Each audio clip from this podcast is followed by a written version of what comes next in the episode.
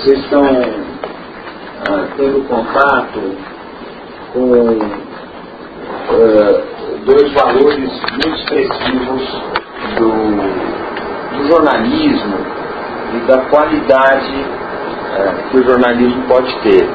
Eu não sei se vocês conheceram um pouco melhor, vocês devem ter apresentado um pouco a biografia, o currículo de vocês, né? Então, é, eles têm prêmio para carregar num caminhão e tudo, mas vocês apresentaram isso, né, Rodrigo? Então, na primeira aula a gente fez a parte cabotinha do curso. Muito bom. Ficamos mentindo aí, mentindo. Aham. De nós o tempo todo, assim. Não, é muito bom, porque ah, nós vamos viver. Agora de manhã eu vi a notícia de que a FACAMP fechou o curso de graduação, vai concluir as turmas até 2012, as turmas que já estão matriculadas, mas vai abrir um curso de pós-graduação para jornalismo, é o que tem que ser.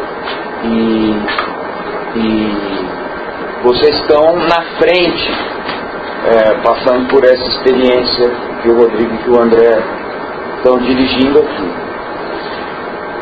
Mas tem água aqui, gente. É, recentemente, até um amigo nosso mandou essa notícia para mim, mas tem várias outras notícias nessa direção. Ah, o Murdoch deu uma entrevista eh, dizendo que o jornalismo custa caro e que esse sistema de a notícia ser gratuita na internet não vai poder sobreviver ah, indefinidamente, como, como tem acontecido. Eu me lembro recentemente, eu precisei de uma matéria do Mundo e eu tive que pagar pela matéria. Custou um euro, dois euros. É como baixar uma música. É, e existe uma função estrutural no fato de a sociedade pagar pelo jornalismo. Eu disse que isso não vai se refletir diretamente em alguns sites que estão baseados no modelo da distribuição gratuita de conteúdo, mas institucionalmente, quando nós pensamos no lugar da imprensa na sociedade, isso pega. E isso vai bater no tema da qualidade editorial. É, recentemente, eu, eu mandei uma, uma coluna na página 2 do Instagram, cada duas semanas.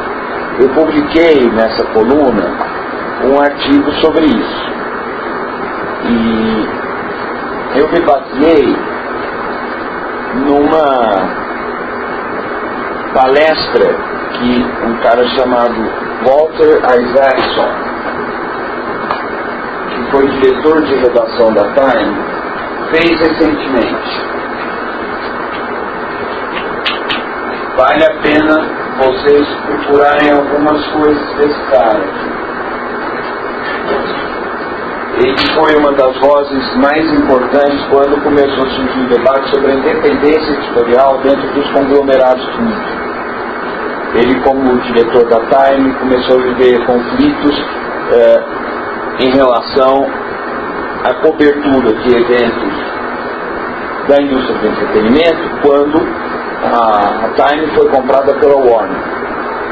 Eh, ou houve uma fusão da Time com a Warner. Mais tarde haveria fusão com o American Online e que depois foi redimensionada mais recentemente. E o Isaacson dizia que a, a distribuição dos conteúdos jornalísticos de forma gratuita na internet abria uma pergunta sobre a sustentação do jornalismo. Essa pergunta tinha razão de ser, porque o modelo que estruturou a imprensa a partir do século XIX se baseia no fato de que o público compra a informação. É, pela compra de exemplares avulsos dos jornais ou pela assinatura de jornais. Vamos nos lembrar que com a industrialização, os jornais diários passam a ser os principais veículos informativos na constituição das nações. O aparecimento da identidade nacional das grandes nações, a partir do século XIX, passa pela mediação do debate público dos jornais. Vamos nos lembrar, eu sei que o esforço é terrível, mas não havia internet nesse tempo. Não havia rádio, não havia televisão. Né? Tudo fluía pelos jornais. O ritmo do dia era o ritmo de 24 horas. A cada dia as notícias eram atualizadas. A imprensa é vista desde o seu nascimento na democracia como o poder que fiscaliza os demais poderes. Por isso a expressão quarto poder. Ela tem sua gênese um pouco nos pais da democracia americana, que é, se puseram a seguinte indagação: quem vai controlar o poder que está no Estado? A sociedade. Mas como ela fiscaliza? Como ela se mantém informada sobre o que se passa? pelo funcionamento da imprensa, que é independente. Então ela é uma espécie de contrapoder. Ah, por isso ela é financiada diretamente pela sociedade. E o modelo é, o público paga de alguma maneira e a publicidade, você que vem da publicidade, mais ou menos pega carona nessa relação de confiança do público com o jornal. O fato de o público pagar pela informação, na opinião de alguns, mais recentemente, confere até um mandato da sociedade para o jornal. Essa expressão mandato, com esse entendimento, aparece inclusive em algumas versões do manual de redação da Folha de São Paulo pode-se discutir que existe aí um certo fetiche, uma forçação de barra, porque o, o vínculo econômico não necessariamente é um vínculo político. Se eu digo que um jornal, porque recebe dinheiro do público, é, tem mandato para informar a sociedade por causa disso, eu vou dizer, eu posso dizer também que é, uma fabricante de sabonete tem mandato da população para manter a pele das pessoas mais limpas ou mais perfumadas. Nos trata de um mandato. Um vínculo econômico não é um mandato. Não traduz necessariamente um mandato. Mas, está ficando claro o que eu estou falando? Que um mandato é uma relação política. Eu delego poder e confiro um mandato para alguém exercer uma atividade que tem começo e fim, prazo determinado, incumbida de fazer A, B e C em meu nome. Agora, se nós ultrapassarmos o vínculo econômico, comercial que está aí e enxergarmos a dimensão é, que representa a sociedade financiar a imprensa e o cidadão diretamente entrar com dinheiro para financiar a imprensa, nós podemos falar de, um, uh, de uma delegação de poder ou de um vínculo de confiança que se renova a cada dia ou a cada mês. Uh, a sustentação do cidadão é, pelo cidadão da imprensa indica que a imprensa está a serviço daquele cidadão. E se essa sustentação é a sustentação principal, é o veio principal, indica que a imprensa está principalmente a serviço daquele cidadão. Se existe uma relação de confiança Notem bem, nós estamos falando dos jornais do século XIX, começo do século XX. Se existe a relação de confiança, essa relação de confiança interessa aos anunciantes. Porque o anunciante vai, como eu disse, pegar carona numa relação de credibilidade. É importante para ele que o seu produto apareça numa interlocução em que o público acredite. Se não fosse assim, os anúncios mais caros é, apareceriam é, em roda gigante, por exemplo. É, você vai na roda gigante e tem ali, é, compre seu Fusca não sei onde. Né? É, os outdoors depois banalizam essa questão, mas os espaços mais valorizados do ponto de vista clássico da publicidade, são aqueles que se encontram uh, em relações de confiança previamente estabelecidas. Isso, esse raciocínio é fundamental para que se desfaça de vez, todos os grandes editores sabem disso, a ideia de que a publicidade sustenta veículos. Não é a publicidade que sustenta veículos. A publicidade pode responder por 90% de um faturamento. No caso da radiodifusão, ela responde 100 por 100% do faturamento. Quando não há recursos esquisitos, né? Ou esquisitos que acontecem.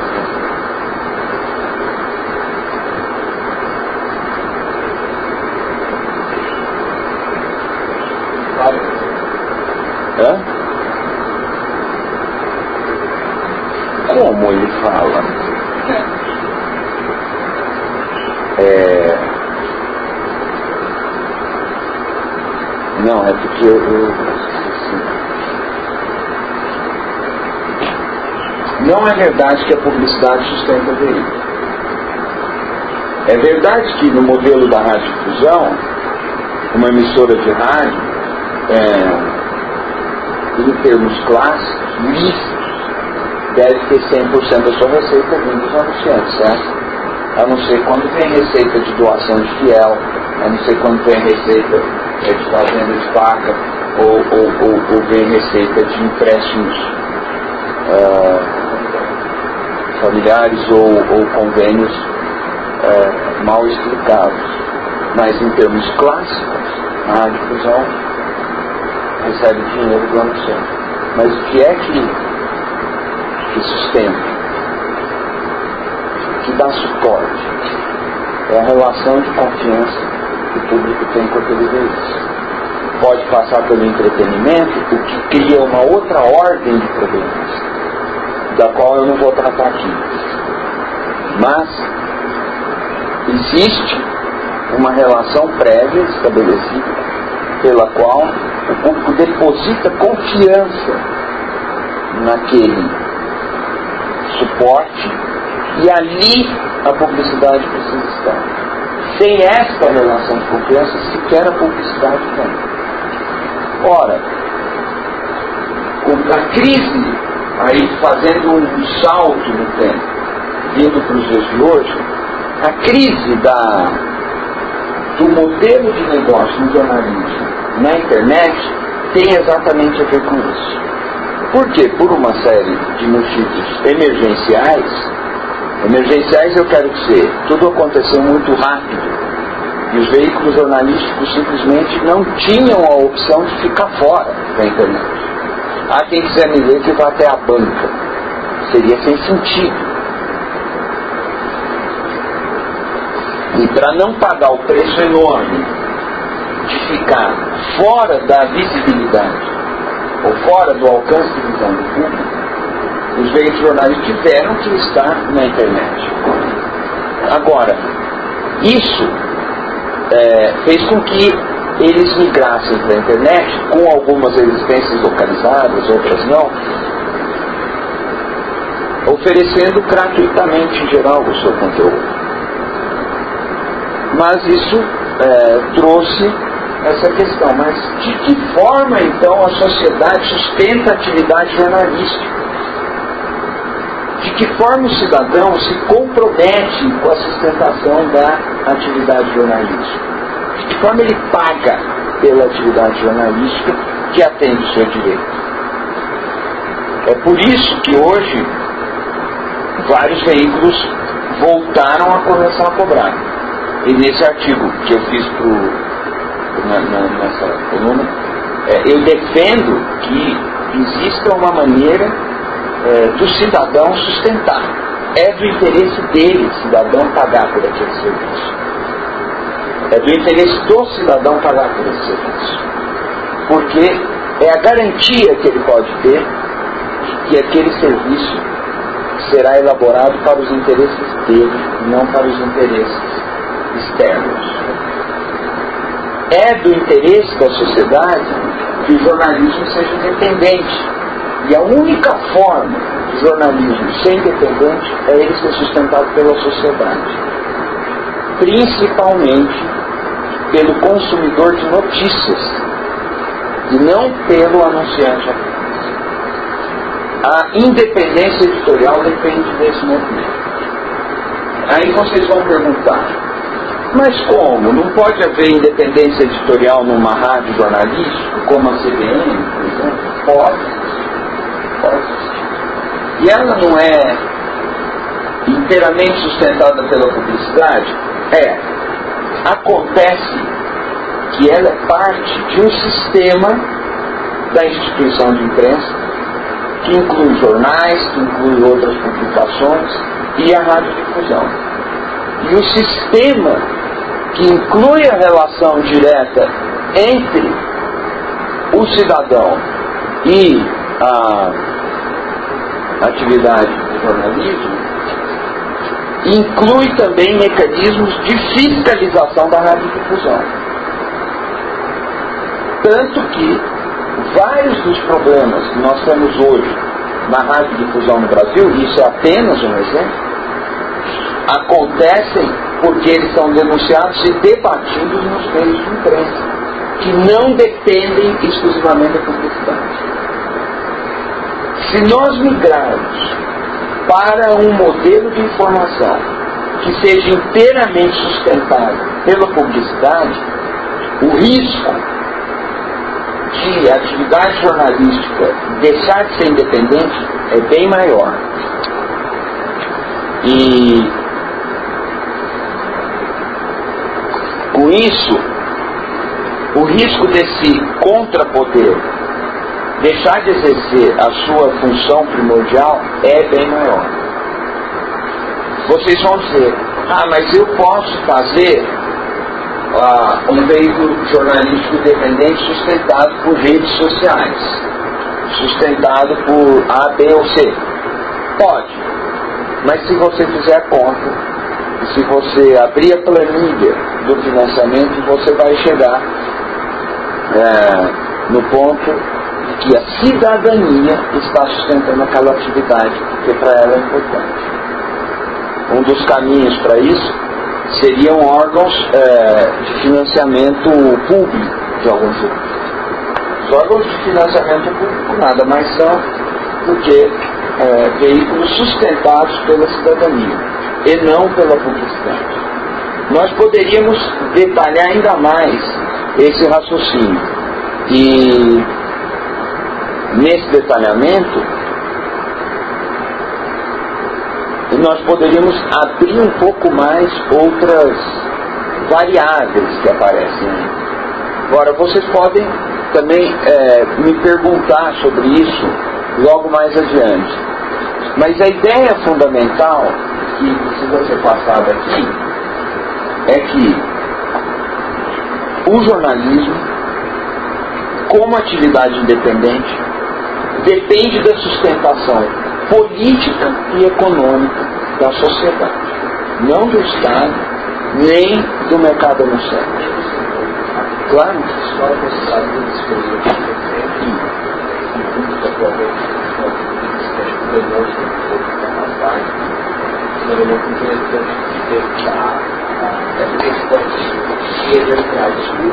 Esse jornal,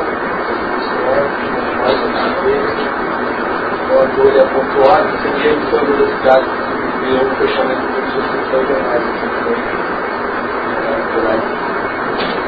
muitos anos de duração, histórico, e emergiu um lugar desse jornal nessa experiência chamada Voz Brasileira, que é uma experiência com ciências comerciais financiada diretamente pelos cidadãos estrangeiros. Tem um jornal, sem um dos jornais da local, por bancar uma outra experiência de comunicação jornalística. É um jornal com valor de qualidade interessante, vale a pena conhecer. E a experiência recente também é o Capúcio, essa interface, na verdade, ele, ele, ele trabalha com um conceito interessante, um grupo formado de jornalistas que saíram do United States, de empresas americanas, e começaram a trabalhar com a um banco de financiamento para jornalismo investigativo. Fazendo pressuposto justamente dessa formação da cultura que se destacar e como é que faria para é, estruturar? Um modelo de financiamento para a desse tipo de passagem que não se faz no computador ou é, não é assim tão simples de resolver e aí então montaram esse interface, na verdade, porque ela também trabalha, por exemplo, intermediando com outros veículos. Né? Ela não simplesmente para o espaço público, ela também trabalha, por exemplo, agenciando né, reportagens investigadoras para outras, outras marcas, para outros, para outros veículos. São dois exemplos interessantes de tentativas, tentativas de construção de negócio que passam por essa, por do jogo. Né? a ideia de que a sociedade financia o jornalismo, a academia financia o jornalismo, e faz um desvio de forma direta, não necessariamente passando aí, então, pela, pela venda do olhar, né? Porque tem um modelo de negócio mais constante. Mas o jornalismo, não sei se vai também, o Huffington Post, uh, um blog, por exemplo, um blog mais conhecido nos Estados De jornalismo, com uma mulher que saiu também da jornais, foi abrir o, o blog dela, de jornalismo, também fez uma experiência interessante, criou um fundo para pessoas fazer doações para reportagens investigativas e elas definem qual é a investigação que é tocada por esse modelo de doações para os Estados Unidos tem sendo explorado. Para o Brasil, é quase que consenso que isso não funcionaria isso é uma cultura de doação nos Estados Unidos. É, cultura e existem, existem vantagens é, tributárias. Porque no Brasil você vai fazer uma doação, você tem que pagar imposto. Então é uma. Você paga imposto de doação no Brasil, você não paga, por exemplo, você tem a taxação, uma taxação elevada, não gera, por exemplo, a criação de fundações, Mas lá você tem, lá. Aqui não. Aqui vale a pena, ser dinheiro, ficar com dinheiro, e lá não. Então, tanto é, no Brasil, vários fazer doação em vida. A vida,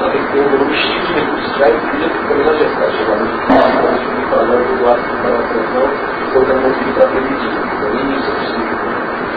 Então. Então, deixa eu, eu, eu voltar para o chão. O jornalismo só é jornalismo quando ele é independente. Senão ele é promoção, ele é propaganda, ele é proselitismo, ele é outro tipo de coisa. A Fiat ou, ou a Mitsubishi pode ter uma rádio. Não tem uma rádio da Mitsubishi? Hã?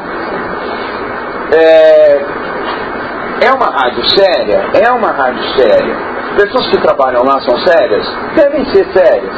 Mas você acreditaria numa reportagem da Mitsubishi sobre o defeito no carro da Ford? É, é, é isso que eu quero dizer. Eu acho que é afastado desse, desse assunto. Desse assunto. Tá. Acho que o jornalismo dele é muito bom, acho que é bandeirante.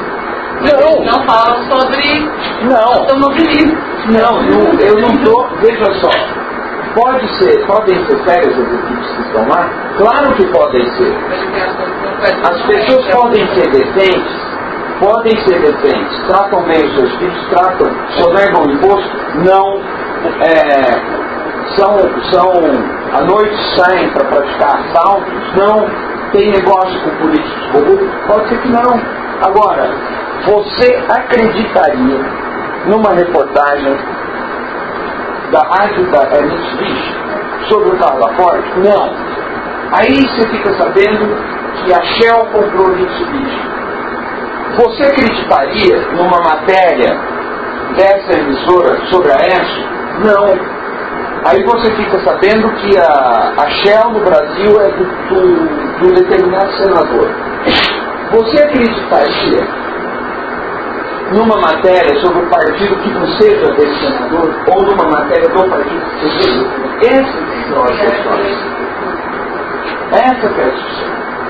Agora, por princípio, você acredita num sujeito que faz investigação jornalística é, que seja financiado diretamente pelo dinheiro que você põe lá e outros como você, que você conhece. Pode ser que esse cara desenvolva relações promíscuas? Pode. Pode ser que esse cara tenha relações com políticos corruptos? Pode. Pode ser que ele bata nos filhos? Pode. Pode ser que ele, ele seja irmão de alguém que faça assalto? Também pode. Ou seja, ele não é um ser humano melhor que o ser humano que está na rádio da Mitsubishi. E essa é uma das grandes barreiras de quando a gente faz essa discussão. Porque as pessoas ficam em posição de sentido, ah, mas eu sou honesto. Não se trata disso. Acontece que num veículo com esse perfil, por exemplo, a confiança pública encontra mais amparo. Ela encontra mais acolhida. Em princípio, você pode acreditar nisso. Só há jornalismo, portanto, se ele é independente e se ele é financiado pela sociedade, não pelo poder econômico, nem pelo poder do Estado. Isso é uma questão de definição. Porque senão não há jornalismo. Há outra forma de discurso, que também é legítimo, que pode ser feito de modo limpo, transparente, mas é outro tipo de discurso eu posso acreditar no pastor da minha igreja, no papa da minha igreja. Mas é outro tipo de discurso. O que ele pede de mim é uma cumplicidade ou uma comunhão ah, com relação às premissas profissão de fé que alicerçam o raciocínio desenvolve. Mas é outra coisa. O discurso da justiça é um outro tipo de discurso. Eu também preciso acreditar numa série de premissas para levar aquilo a sério. Da mesma forma, o discurso do governo pode ser feito com honestidade, pode ser feito de forma transparente, mas não é o poder que fiscaliza os demais poderes. Para isso que eu quero chamar a atenção. Só há jornalismo, só. Não é aqui uma questão de dizer é melhor que né, é desejável. Não. Só há jornalismo se existe imprensa independente. E só existe imprensa independente se ela é financiada economicamente pela sociedade e é sustentada politicamente pela sociedade. Nesse sentido é que existe alguma pertinência em dizer, como eu sou sustentado pela sociedade, eu recebo um mandato da sociedade. Aquele San Diego que eu não conhecia é o melhor exemplo disso. Eles têm mandato, porque uma, uma comunidade se mobiliza para financiar o seu veículo de informação independente. A sustentação, portanto, dos jornais tem um significado político. Ora, é, feita essa, é, esse preâmbulo, é que a gente chega na questão é, do modelo de negócio do jornalismo nos nossos tempos e da necessidade de ter um pensamento de planejamento com relação ao produto jornalístico esse modelo de negócio vai ter que contemplar, em algum lugar, em alguma medida, a possibilidade da sociedade sustentar política e economicamente a atividade jornalística. Fora disso não há garantia. Por exemplo, a BBC de Londres, que toda hora é usada como modelo. Ah, ela é financiada pelo Estado. Não é bem assim. Ela é financiada é, a partir de uma contribuição do cidadão que vai diretamente para ela, sem passar pelo, pelo cofre comum do Estado, garantida por uma lei do Estado, sem dúvida nenhuma. Então, o Estado, com a sua autoridade, garante o financiamento da BBC. Mas o dinheiro que vai para a BBC não depende da decisão política do Estado, se aquele dinheiro vai esse ano ou não vai esse ano.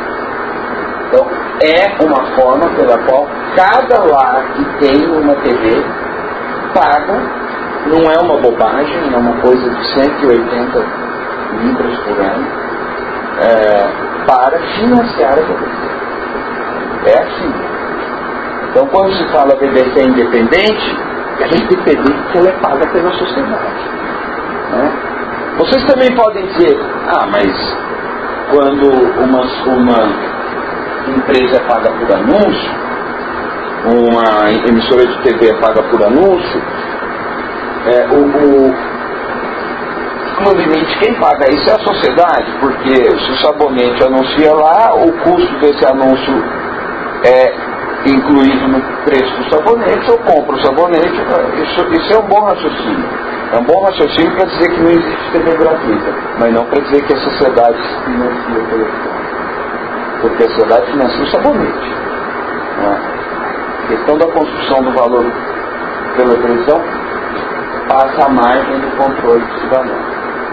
Né? Porque tudo é a sociedade que paga, se nós formos por esse raciocínio.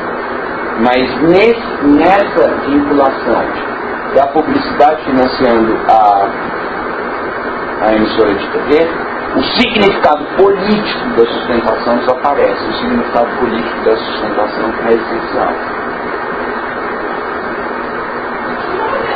Então nós vamos ter que né, encontrar na, na tal da era digital, modelos pelos quais a sociedade possa sustentar política e economicamente os seus órgãos de informação, de forma a garantir que eles sejam independentes e centrados na sua função primordial, que é atender o direito à informação do cidadão, fiscalizar o poder e tudo que daí decorre. Ah, Daí é que é, é preciso levar em conta ah, os métodos de planejamento editorial. Os métodos de planejamento editorial não são diferentes dos métodos de planejamento das empresas ou dos métodos de planejamento das políticas públicas toda atividade que supõe um percurso no tempo para alcançar metas intermediárias ou finais requer um planejamento. Esse curso aqui tem um planejamento.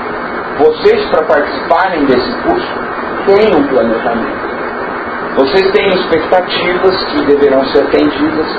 É, para que vocês alcancem determinada condição, determinada capacitação, determinada posição de negociação nas empresas em que vocês trabalham ou vão trabalhar, uma diferenciação com relação à, à, à concorrência ou uma titulação, enfim, qualquer coisa que seja planejamento. O que é assustador é que quando nós falamos, em geral, sobre é, qualidade editorial ou qualidade de conteúdos é, postos para o público, é, normalmente a gente escuta falar de audiência, a gente escuta falar de número de acesso, é, costuma falar de retorno de retorno de circulação, retorno de publicidade. É, estamos bem porque milhões de pessoas fizeram isso ou aquilo, mas nós não ouvimos falar com frequência é, do planejamento da qualidade editorial propriamente dita. E isso é que é, faz muita falta e isso é que vai fazer diferença. Então, voltando ao Murdoch, quando ele fala atividades jornalísticas destacadas, é, e a sociedade aí de algum jeito, isso aí não pode ser de graça, e não pode mesmo. Vocês podem dizer, ah, mas as pessoas que não têm dinheiro para pagar, existem soluções para isso, mas não pode ser de graça. Ele está dizendo que o produto que ele oferece tem uma qualidade pela qual as pessoas sentem recompensadas quando pagam. E o que, que é isso? É a qualidade essencial, não a qualidade de repercussão ou a, nem mesmo o sucesso das celebridades e tudo mais. É a qualidade essencial, é a diferença que aquilo vai fazer na vida das pessoas aqui aquilo se prestina. Por isso, existe uma metodologia é, de planejamento. E é uma, uma metodologia de planejamento editorial. Ela tem parentesco com planejamento estratégico de empresas, por exemplo. Mas ela se diferencia bastante disso, porque ela é, se especializa no editorial. Ela não é econômica, ela não é financeira, não é um planejamento, portanto, econômico. Não é, portanto, um planejamento financeiro. Não é um planejamento de marketing. É um planejamento editorial. É. Muito bem. Nós somos obrigados e aí sim, vínculo que se estabelece com a sociedade, que aproxima esse de mandato, é, foi definido por uma, uma carta pública exigida às empresas quando elas resolvem iniciar-se no processo de levar informações à população. É, isso faz parte de um modelo que também veio para a escrita no sentido de ser uma pesquisaria de concessão do Estado, ou de quem quer que seja, para colocar em circulação um veículo jornalístico impresso, e consequentemente hoje na internet. É, tem um veículo de investigação impresso, como ele não teria deve ter o que você correlato da, rede. É, esse estatuto, estabelece, ele, nesse estatuto se estabelece os parâmetros, como a gente tinha comentado no passado, das relações propostas entre esse veículo e a sociedade. Portanto, na nossa definição se encontrar jamais de clara né, ênfase política, libertação, né, que foi comprado recentemente, é um jornal que foi porta-voz de toda uma francesa e que se assumia como tal, né, desde o primeiro momento. E aquilo claramente definido no estamento editorial, uma carta editorial, que daí se colocava as bases seria para ele a sua, sua, seu compromisso com a sociedade. A partir disso, decorrência disso, é você estabelecer todo o processo de, de planejamento interno para garantir esse compromisso que é, que é pelo embarcado. Mas isso não ocorre. Não existe essa tradição. Mais do que não existe a tradição, também não existe exigência constitutiva. Mas o que você por exemplo, uma nova coisa, e coloca justamente definir a relação, o cara dar os planos mais avançados que você discutindo, definir a relação de uma relação de clientela. Então, claramente fazemos aquela para você que é nosso cliente, porque eu tenho que ver, utilizar, nós somos para você. Mas não estabelece parâmetros editoriais claros, no sentido ainda que finalize com isso, o manual, a questão do normalizador, muito mais como instrumento de organização interna da sua redação que propriamente de fato com a sociedade. É, do manual de relações institucionais, essa forma, verdade, é orientar. tem acesso, né? A gente lê porque faz tradução, mas dia da folha ou dia do estado. As pessoas têm, a gente não pode dizer isso, as pessoas buscam isso, pessoas têm, teriam acesso, também, até, né, por uma relação comercial, até que você tenha se identificado com aquele determinado tipo de veículo, seja porque você realmente tem necessidade dele. E aí estabelece o seguinte, o que está proposto. Na, no fundamento, tutorial, tá? E aí sim, essa demarcação dessa relação. Como que ela ocorre, quais são os valores que você né, configura, quais são as, as proposições que você faz para a sociedade. No caso da radiodifusão, isso por uma ordenação externa ao próprio veículo. O Estado brasileiro assume essa responsabilidade de demarcar e regular esse órgão. Alguns princípios constitucionais, não é capaz de que ser respeitados. No caso do jornalismo, jornais, da imprensa, isso não ocorre. Mas isso muitas vezes também não deveria ocorrer, ou não, como ocorre nos países, como na própria Europa. Quando você né, trânsito, dados, então, esses estados são exigidos. Só para colocar aqui, a gente falou um pouco na outra aula sobre os parâmetros, pesquisas que também balizam a qualidade editorial, as condições de qualidade que daí auxiliam, inclusive, segunda etapa desse processo é a fiscalização do é que precisa dos elementos para poder estabelecer o É exatamente isso. Agora, mesmo porque eu fico pensando, é, em Portugal, os jornais têm carta de princípio, é, o diretor precisa passar por comitê da redação, tudo para garantir é, autonomia editorial. Na França, isso existe, mas eu não sei exatamente é, como é que funciona em cada veículo. Mas no Brasil, isso existe também. Talvez um pouco mais até. Porque é, certos veículos começam a compartilhar com o público os princípios que os orientam. E nesse compartilhamento fornece para o público parâmetros pelos quais o público pode cobrar o veículo. Então, o caso que eu gostaria de mostrar para vocês é um exemplo bem avançado disso aí, tanto que permanece em alguma coisa. É, a Folha, quando introduz a figura do ombudsman, leva isso um pouco mais adiante, porque o ombudsman tem marcos de atuação. É, por exemplo, o ombudsman não opina sobre editorial da Folha, é parte do acordo dele, mas isso é público. Então, não adianta o leitor escrever para o ombudsman e reclamar, ah, mas o editorial da Folha disse, não. É, de editorial eu não cuido, mas de um título ele cuida, de uma reportagem ele cuida, da primeira página ele cuida. E ele cuida com base em regras estabelecidas, que estão no manual. Então o manual pede para ouvir o outro lado, vocês falam, ah, mas isso é uma obviedade.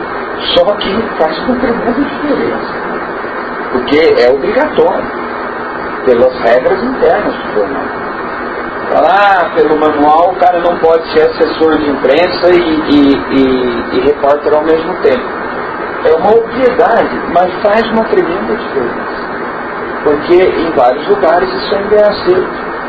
E quando isso não é aceito, o leitor tem mais garantia. E o leitor tem onde cobrar, e o leitor pode aparecer cobrando. Vocês têm que imaginar uma coisa assim. Imagine se o Jornal Nacional tivesse um ombudsman.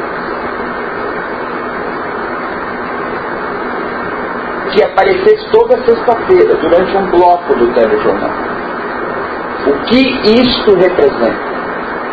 Então, são pactos, compromissos com o público que prestam contas para o público e que colocam o peso político da sociedade num lugar privilegiado em relação aos anunciantes. Agora imaginem o oposto. Imaginem se o jornal constitui um fórum de anunciantes para que eles opinem sobre o conteúdo editorial do jornal. Não, aqui nós respeitamos muito os anunciantes.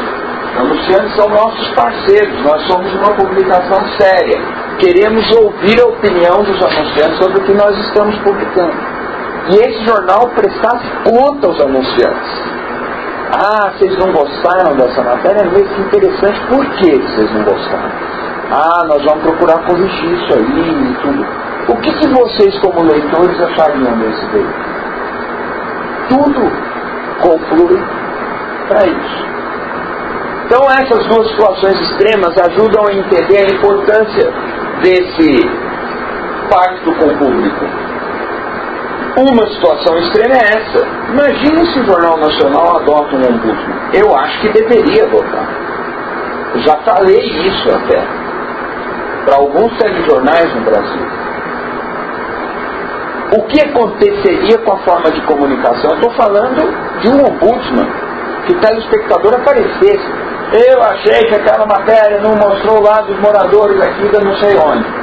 E aí o ombudsman vai atrás da história, investiga e presta contas. Isso é uma situação extrema. Imagine a outra situação extrema.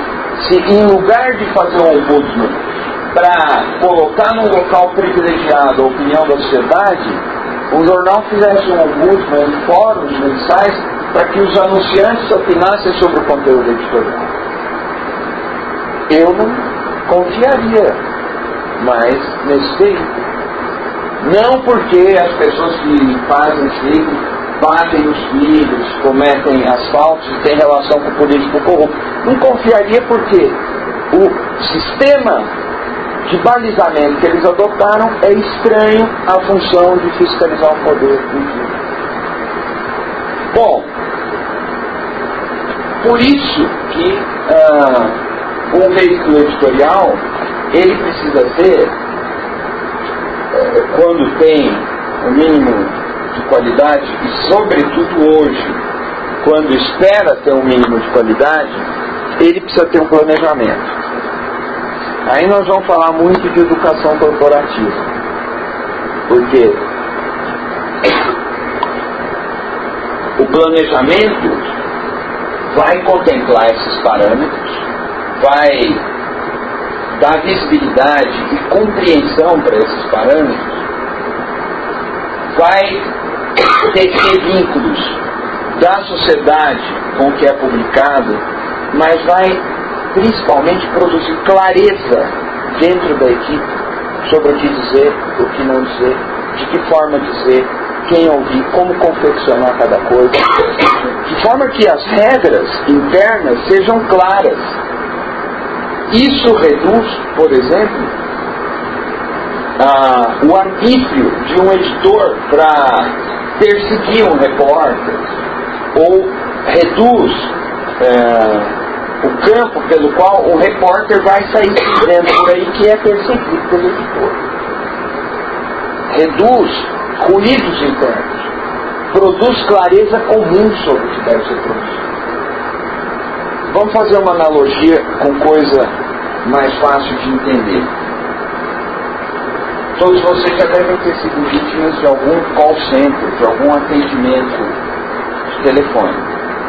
É... O que, que acontece ali? As pessoas são treinadas para dar um atendimento ao, ao cliente. Então elas precisam ter noção do que é esse cliente, que tipo de aflição esse cliente faz é, do que a companhia representa para o cliente, que ela fala em nome da companhia. Não é o presidente que fala em nome da companhia. Quem fala em nome da companhia é a moça do atendimento consciente. É, então ela precisa ter um mínimo de clareza sobre isso. E a ausência de clareza nós sentimos na pele todos os dias.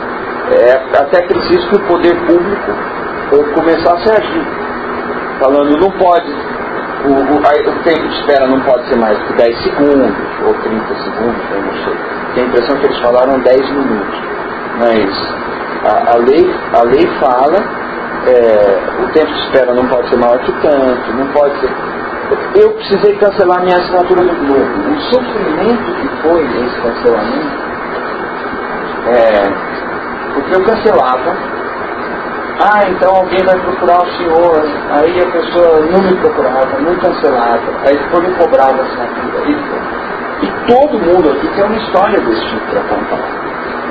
Essa história deveria nos fazer pensar sobre a ausência do planejamento que aconteceu ali. Eles não têm noção é, do que é perdido nesse atendimento mal dimensionado. Se, se o atendimento é bom, o cliente até aceita esperar quatro dias. O problema não é de rapidez, o problema é de qualidade.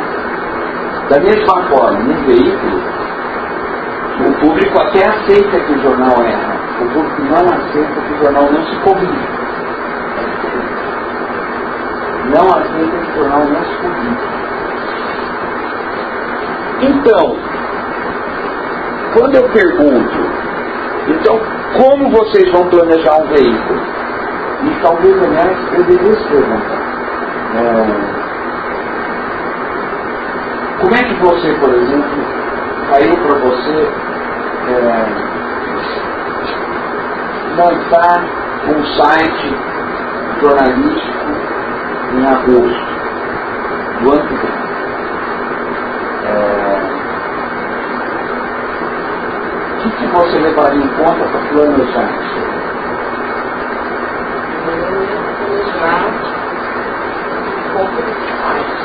E o que você chama de ponto? Não, eu te dou isso, eu vou te fazer encomenda. É um site para falar de barcos. É um, é um site jornalístico sobre barcos. Bom, primeiro gente é ter que buscar um editorial de qual para as praticadas. Eu vou escrever para uma pessoa leiga ou uma pessoa que já conhece eu vou te dizer também. É, cheguei à conclusão de que o Brasil é um país de um imenso litoral. É, as pessoas estão começando a gostar de esportes náuticos. É, eu fui para a Austrália e vi que lá tem mais barco do que automóvel, ou quase isso. É, aí eu morei em Brasília, tudo isso é verdade. Morei em Brasília, vi que tem um lago lá cheio de barcos. É a terceira ou quinta cidade no Brasil em número de barcos. Cidade lá no Planalto Central. É, e que ninguém informa direito sobre isso. Existe uma revista náutica, existe uma outra revista offshore, é, e tudo isso não é porque eu gosto de barco, eu gosto de revista. Então eu começava a prestar atenção nesse negócio. E acho a náutica uma bela iniciativa, mas muito próxima dos fabricantes. É, ninguém está é, contando o que é ter barco, como é que faz para ter, como é que mantém, quais as vantagens. É uma pessoa interessada onde ela vai buscar informação. O universo disso aí é fascinante. É, é só uma questão de saber é, dirigir esse público, isso vai crescer. É, então, existe essa oportunidade e você vai editar. Então, poderia te dar um outro exemplo. Cidade de Jundiaí, cidade de Araraquara, eu tive outro dia. Aí fui lá no jornal, fui na. na é, o maior jornal da cidade tem 6 mil exemplares. É, e a cidade tem mais de 200 mil habitantes.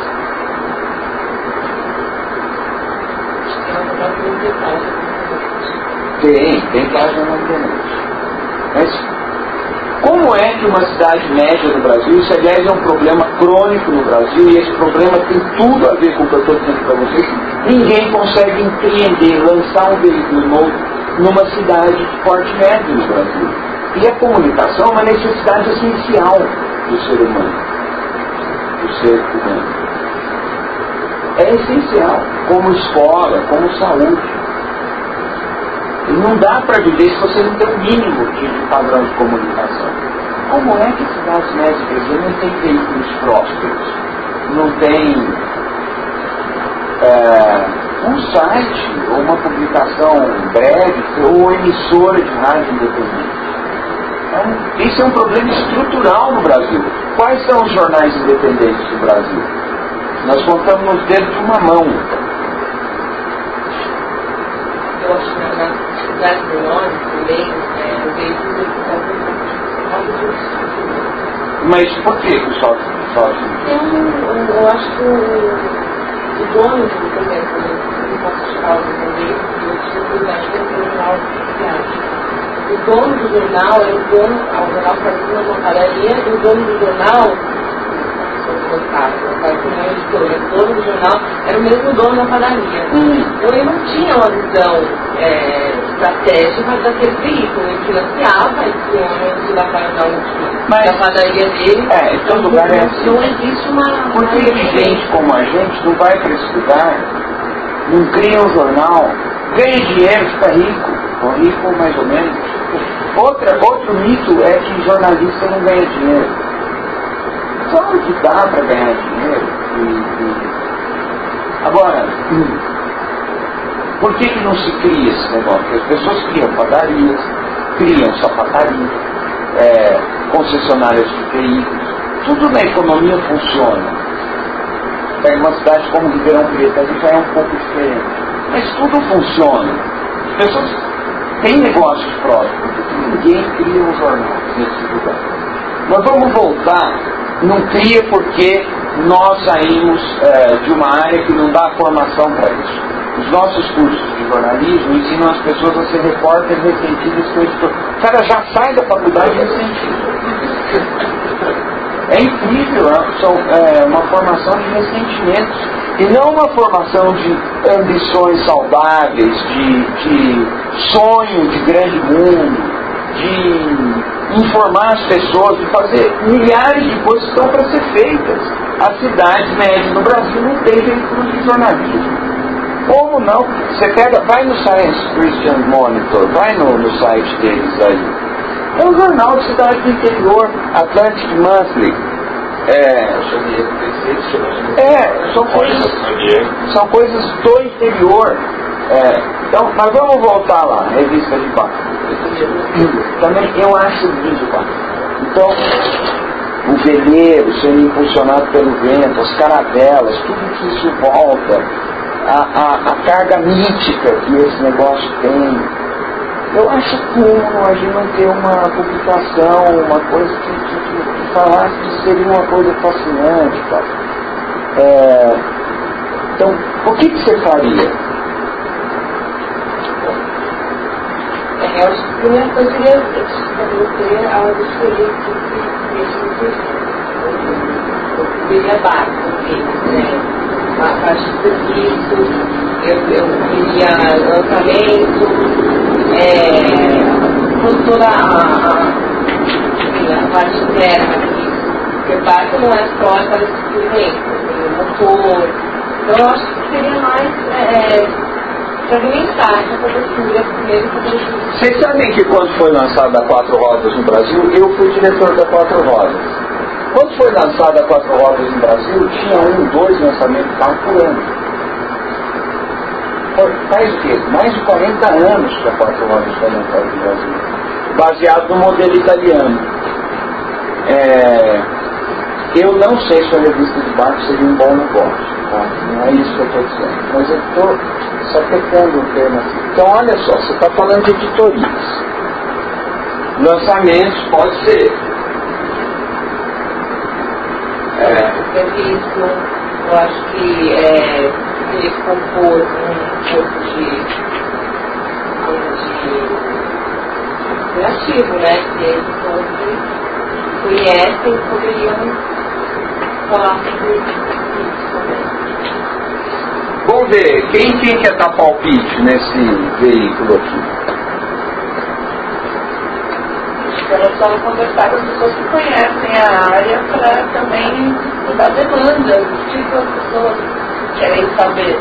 Né? A pessoa é um consultor, a pessoa mais envolvida né, com o meio para porque a gente, a gente tem a ferramenta de escrever, mas não está falando de tudo qualquer assunto, né? Acho que mas esse ensaio aí não entrega o criador, porque ele demonstra estatística, então pouco iniciado já foi. Claro. Né? Então, acho que ou seja, você quer dizer que eu não entendo nada de barco. então, portanto, eu não posso Tudo bem. Você imagina que a gente precisaria fazer uma pesquisa. verdade, né? Pesquisa, é. Eu, eu entendo menos de barcos que eu entendo de televisão. E uma coisa que eu disse, eu não sei a diferença entre a cabine telefônica e uma ilha de edição. E eu continuei, porque a cabine telefônica é um negócio que desapareceu, né? É, hoje tem caixa eletrônico. Mas eu não sei a diferença entre caixa eletrônico e cabine de televisão. Mas tudo bem, você levanta uma coisa, a gente teria que perguntar coisas. Que é, o site seria para agosto do ano que vem. Primeiro eu ia tentar saber o que tem de barco para agosto do ano que vem. O? Calendário do setor, vamos pôr. Essa classe já vem com apagador? A tecnologia que não chegou até. Mas, peraí, então, calendário.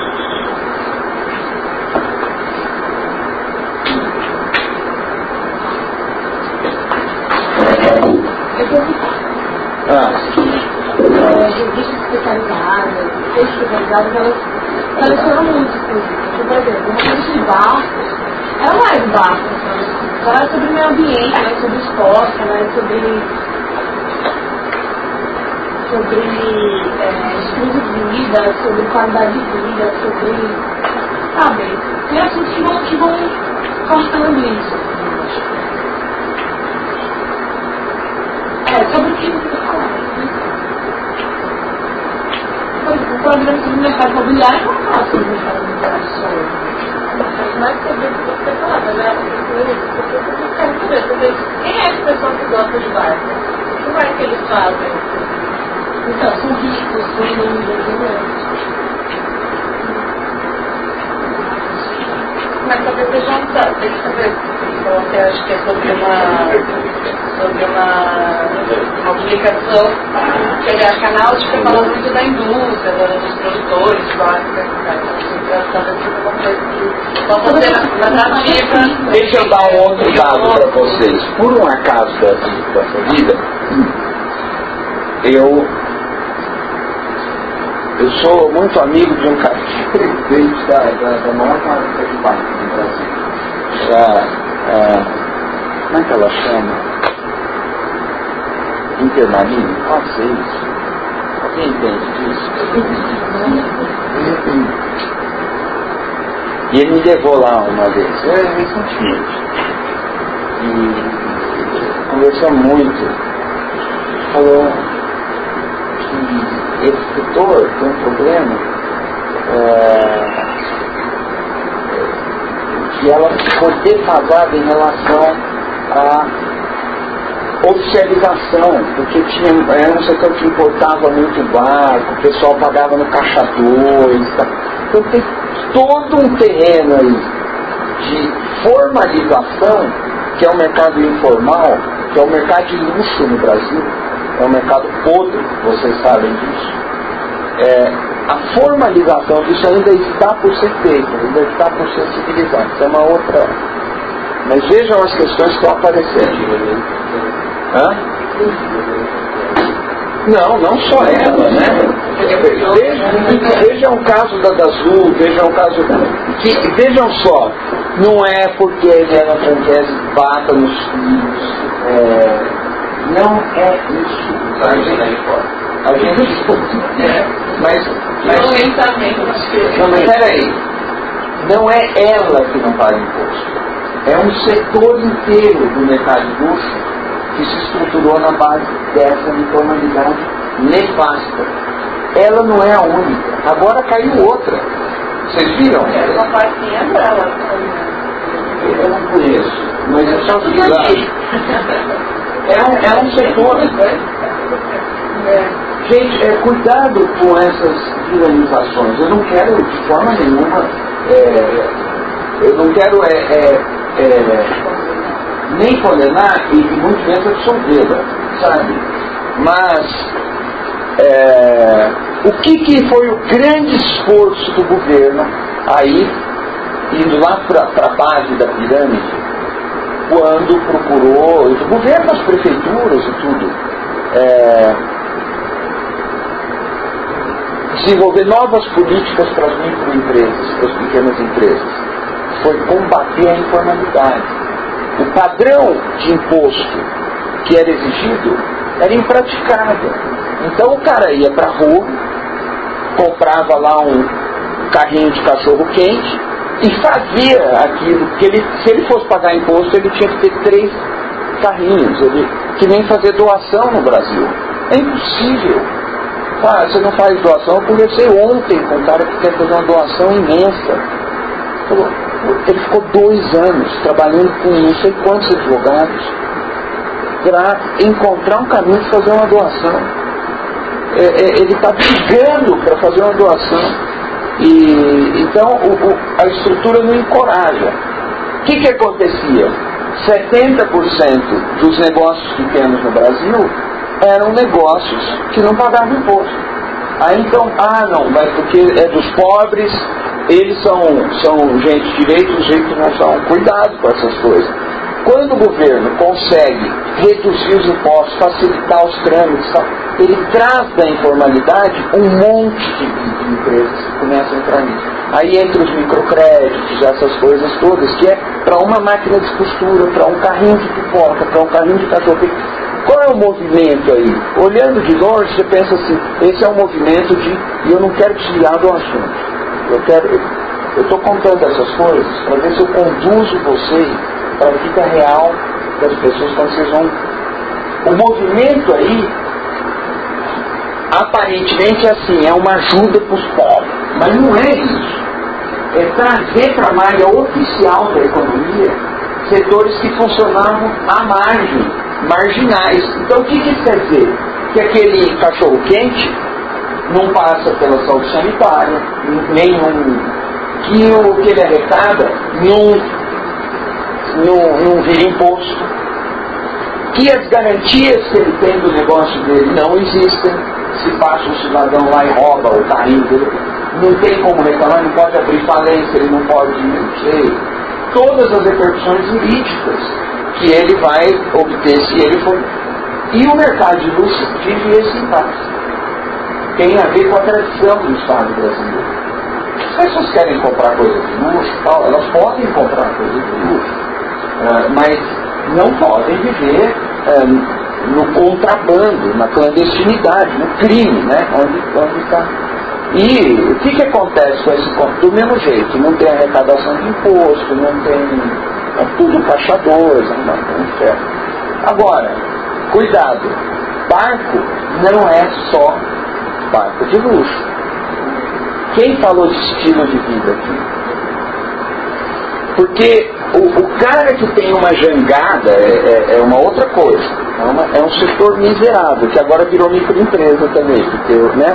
Mas é, a vida no mar, ou, ou, nos rios, a pesca com um barco, tem, tem, um monte de coisa aí acontecendo.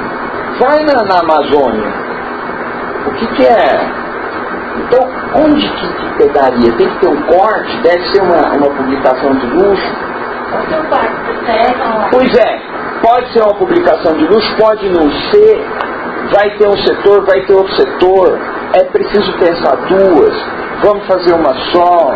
Qual é o levantamento disso? Então nós teríamos que ter uma.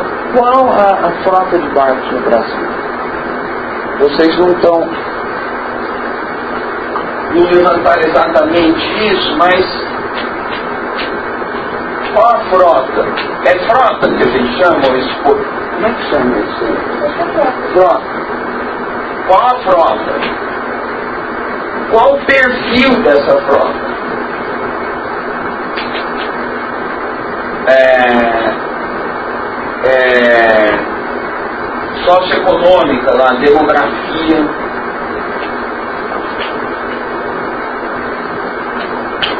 Qual a legislação?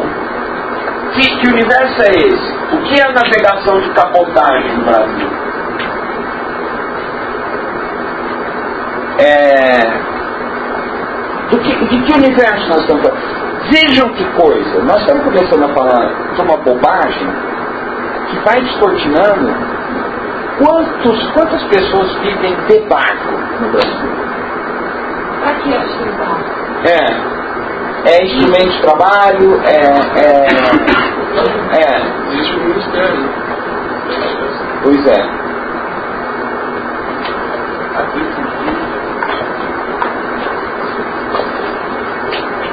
Ninguém sabe o que é A representatividade aqui não é completa. Você está anotando, né, André? Porque aqui eu já não estou dando conta. Olhem que coisa, gente. Nós estamos aqui numa.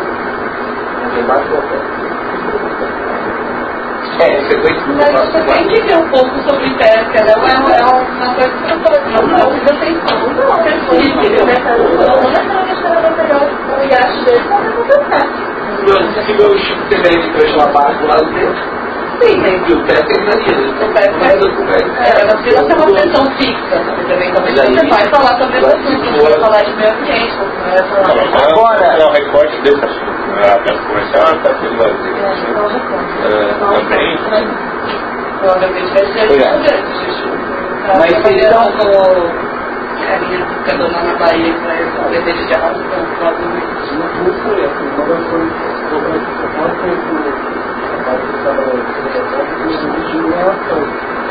Eu fiquei até hoje perguntando se já fala essas desviações, mas exatamente. Quando não é exatamente, não é outro mercado. Principalmente. Gente, eu conheci nos Estados Unidos uma revista especializada. Atenção! Eu conheci nos Estados Unidos uma revista especializada em jukebox. E tinha assinante, tinha leitor. E tinha não sei quantos anos no editor do disso. O negócio era ser editor da revista do Eu conheci uma revista de pacientes terminais de câncer. Eles faziam piada porque tinha muito problema que tem um rodízio muito grande de eleitoral. Mas eles, eles têm que lidar com isso. Eles não, não só isso. A revista precisa falar disso. As pessoas que estão morrendo, elas não é.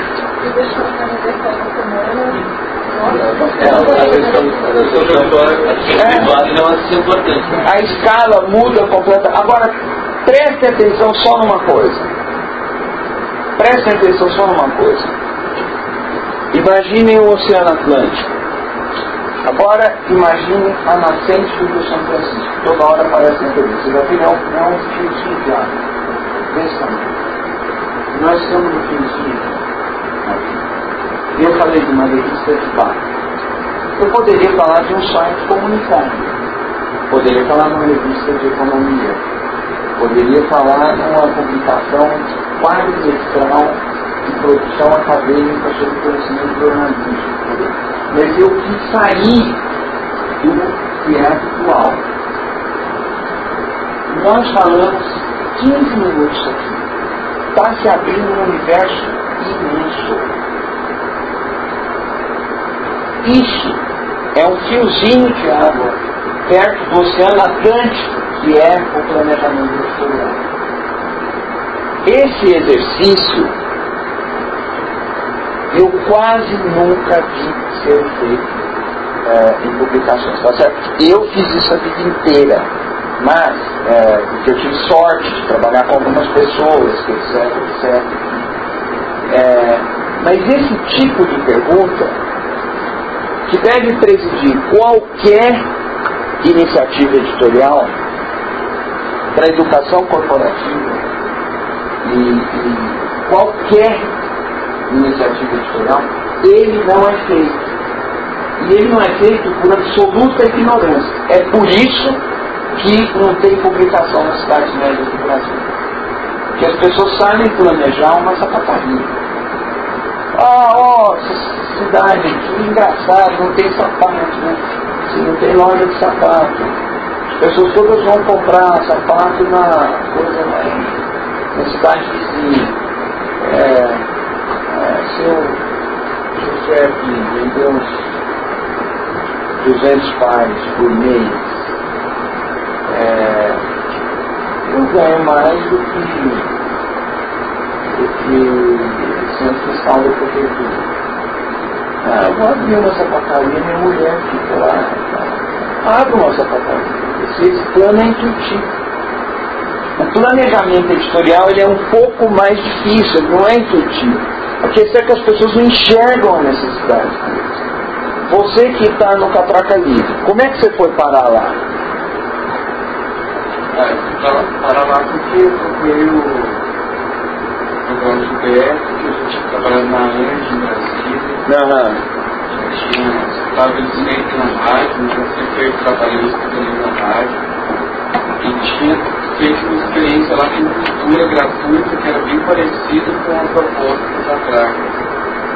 E aí assim que eu cheguei em São Paulo, eu fui procurar né, um, um site que algo parecido, que me desse opção de cultura para fazer, opção de evento cultural para ir, sem gastar muito dinheiro no de graça, e vi que o nome dele estava como editor.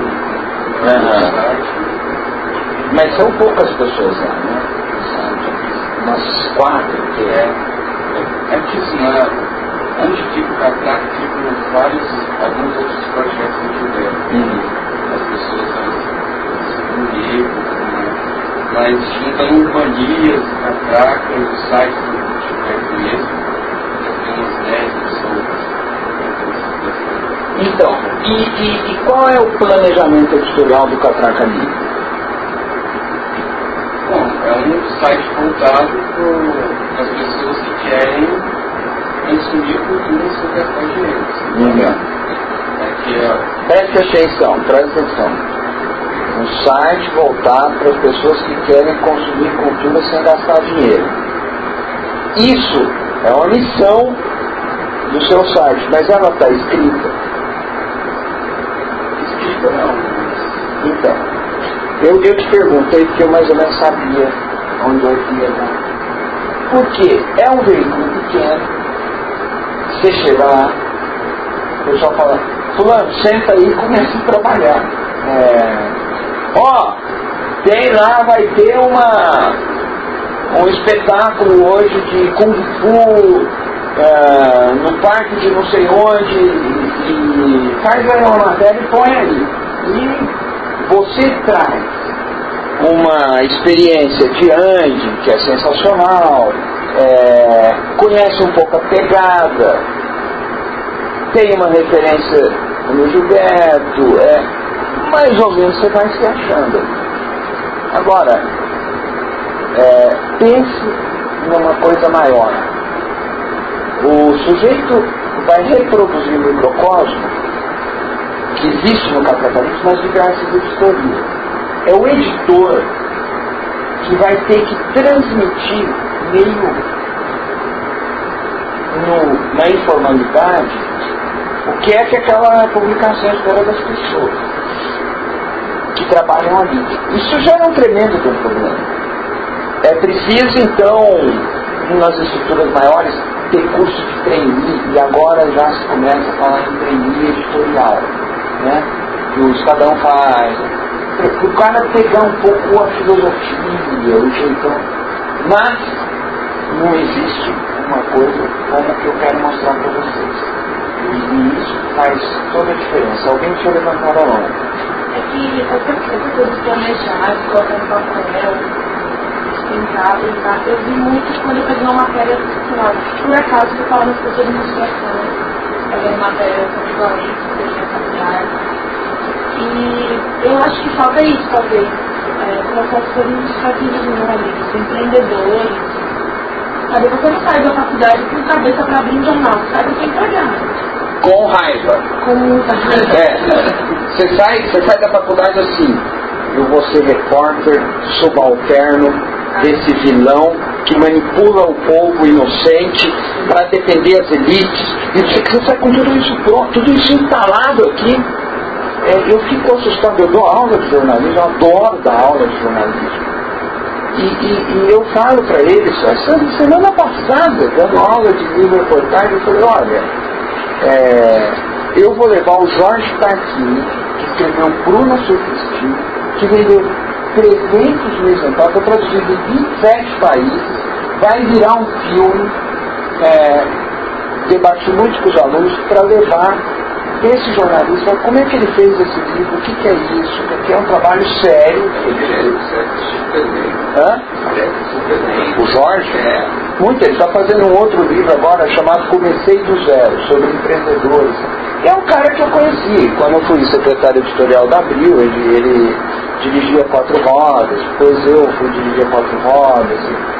E é um corte, um outro perfil de jornalista e tal, mas é, o cara vai, faz a biografia uma garota de programa, abre um tremendo de um caminho, um monte de coisa, tem um monte de gente querendo informação. Essa, essa profissão é fascinante. É, basta você enxergar as oportunidades, ir para cima delas e fazer, e, e, e fica essa coisa de, de formar. É, quer dizer, os alunos são formados em crítica ruim da imprensa crítica de má qualidade da imprensa. É, às vezes uma crítica suicida. E, e o que acontece? Você vai encontrar esse tipo de mentalidade na faculdade de administração. Porque os negócios precisam ser planejados. Agora, uma publicação não precisa ser planejada. A distribuição de energias onde eu vou jogar 30% da minha equipe, para que coberturas eu vou deslocar os meus melhores, o que, que eu vou fazer com os meus melhores? E o que, que eu vou fazer com os meus piores, quem que eu vou mandar embora, quem que eu vou contratar, como, quem eu vou promover, quem é o meu substituto. Essas questões, ai, disso os administradores cuidam. Foi por isso que os engenheiros viraram os diretores de todas as publicações. Porque isso não é assunto. O que é assunto do, do repórter? Das faculdades que formam repórteres ressentidos. É ir lá, entrevistar, cumprir a pauta, voltar, ir para casa e lutar para diminuir a jornada de trabalho. Ideia mais. É. Ora, é, quem inventa a publicação, quem pensa a publicação, quem compromete as equipes, motiva as pessoas, deixa os leitores felizes. É, é, que é a discussão sobre a emergência, responsabilidade, viável. E a internet daí, como terreno, né, de potencial expansão, eu vou pedir uma primeira aula. É, o exercício, na verdade, agora quase que simplificado de conseguir tentar, né, ter os meios para poder realizar isso. Toda essa facilidade que você tem de colocar no veículo, é. seu próprio, no ar, você gostaria para treinar, seja para treinar, né? seja para, ou mesmo para você dar vazão para algum certo conhecimento que você tem embora, você não tinha antes por onde fazer isso. É, a gente tem uma cidade, inclusive, da, do blog para esse curso é, em todas as, páginas que compõem o curso. Eles já fazem e já produzem. Isso as pessoas já têm. É. Né, espaços onde realizam e esses espaços produzem para realizar o que gostariam. Tem um tipo de prestação externa, que ninguém deu para você exatamente o que você deveria fazer. Então, isso até às vezes mais complexo do que ter uma encomenda e poder trabalhar em cima dela. E essa, essa busca forte né, de pensar eu vou falar, o que eu vou falar, de maneira vou falar, como eu vou falar, é, é parte também do, nosso exercício, é aplicar isso a essa possibilidade de colocar né, dos meios, dentro das mãos, e poder fazer disso algo com qualidade, faltar, por exemplo, aquele blog de ponto ali, salinha, ou é participação. Que a minha filhada de 8 anos faz. Exatamente. Minha filhada já fez dois blogs. O último chamava, olha só, o blog não existe. Era o blog dela. Aí ela fechou. Aí eu falei com ela, três dias, cadê o blog não existe? Ela falou, ah, fechei, não existe mais. e ela escreve, pega foto, põe, não sei o que. E isso todo mundo faz. Exatamente. E tem um sobre isso foi para o final do mencionados recentemente, vou te tentar, por exemplo, eu que jornalista chamado William Gale, ele escreveu um texto sobre essa transformação, e aí ele foi selecionado fundamental, um balanço de 10 anos de jornalismo na Argentina, e ele falava justamente disso, dessa facilidade. Qual que é o salto em relação a isso? Vamos tentar acreditar em nos países que tem público Chile, especificamente, fazendo essa, essa ponte. Porque a gente tem que partir aí para uma outra qualidade, uma outra capacidade de população. E esses métodos que são aplicados, por exemplo, são aplicados a qualquer tipo de editorial, também podem ser aplicados, e aí com enormes potencialidades de interação que a gente vê por isso, né? Canais de retorno mais imediatos, é, uso de redes sociais para elaboração também, incorporação de certos valores dentro do nosso planejamento, nas criações que a gente vai fazer. Veja, por exemplo, um modo específico de assessoria para o de determinado evento ao fazer e aplicar essas coisas, com certeza a elevação da qualidade de poder avançar nesse muito só uma... Então, aí importando essas coisas da administração, que empresas se estruturaram, grandes empresas ao longo do século todas elas, ou com raríssimas exceções, passaram por um momento é, de definição das suas identidades, dos seus propósitos, de definição dos valores que as unificam. As empresas.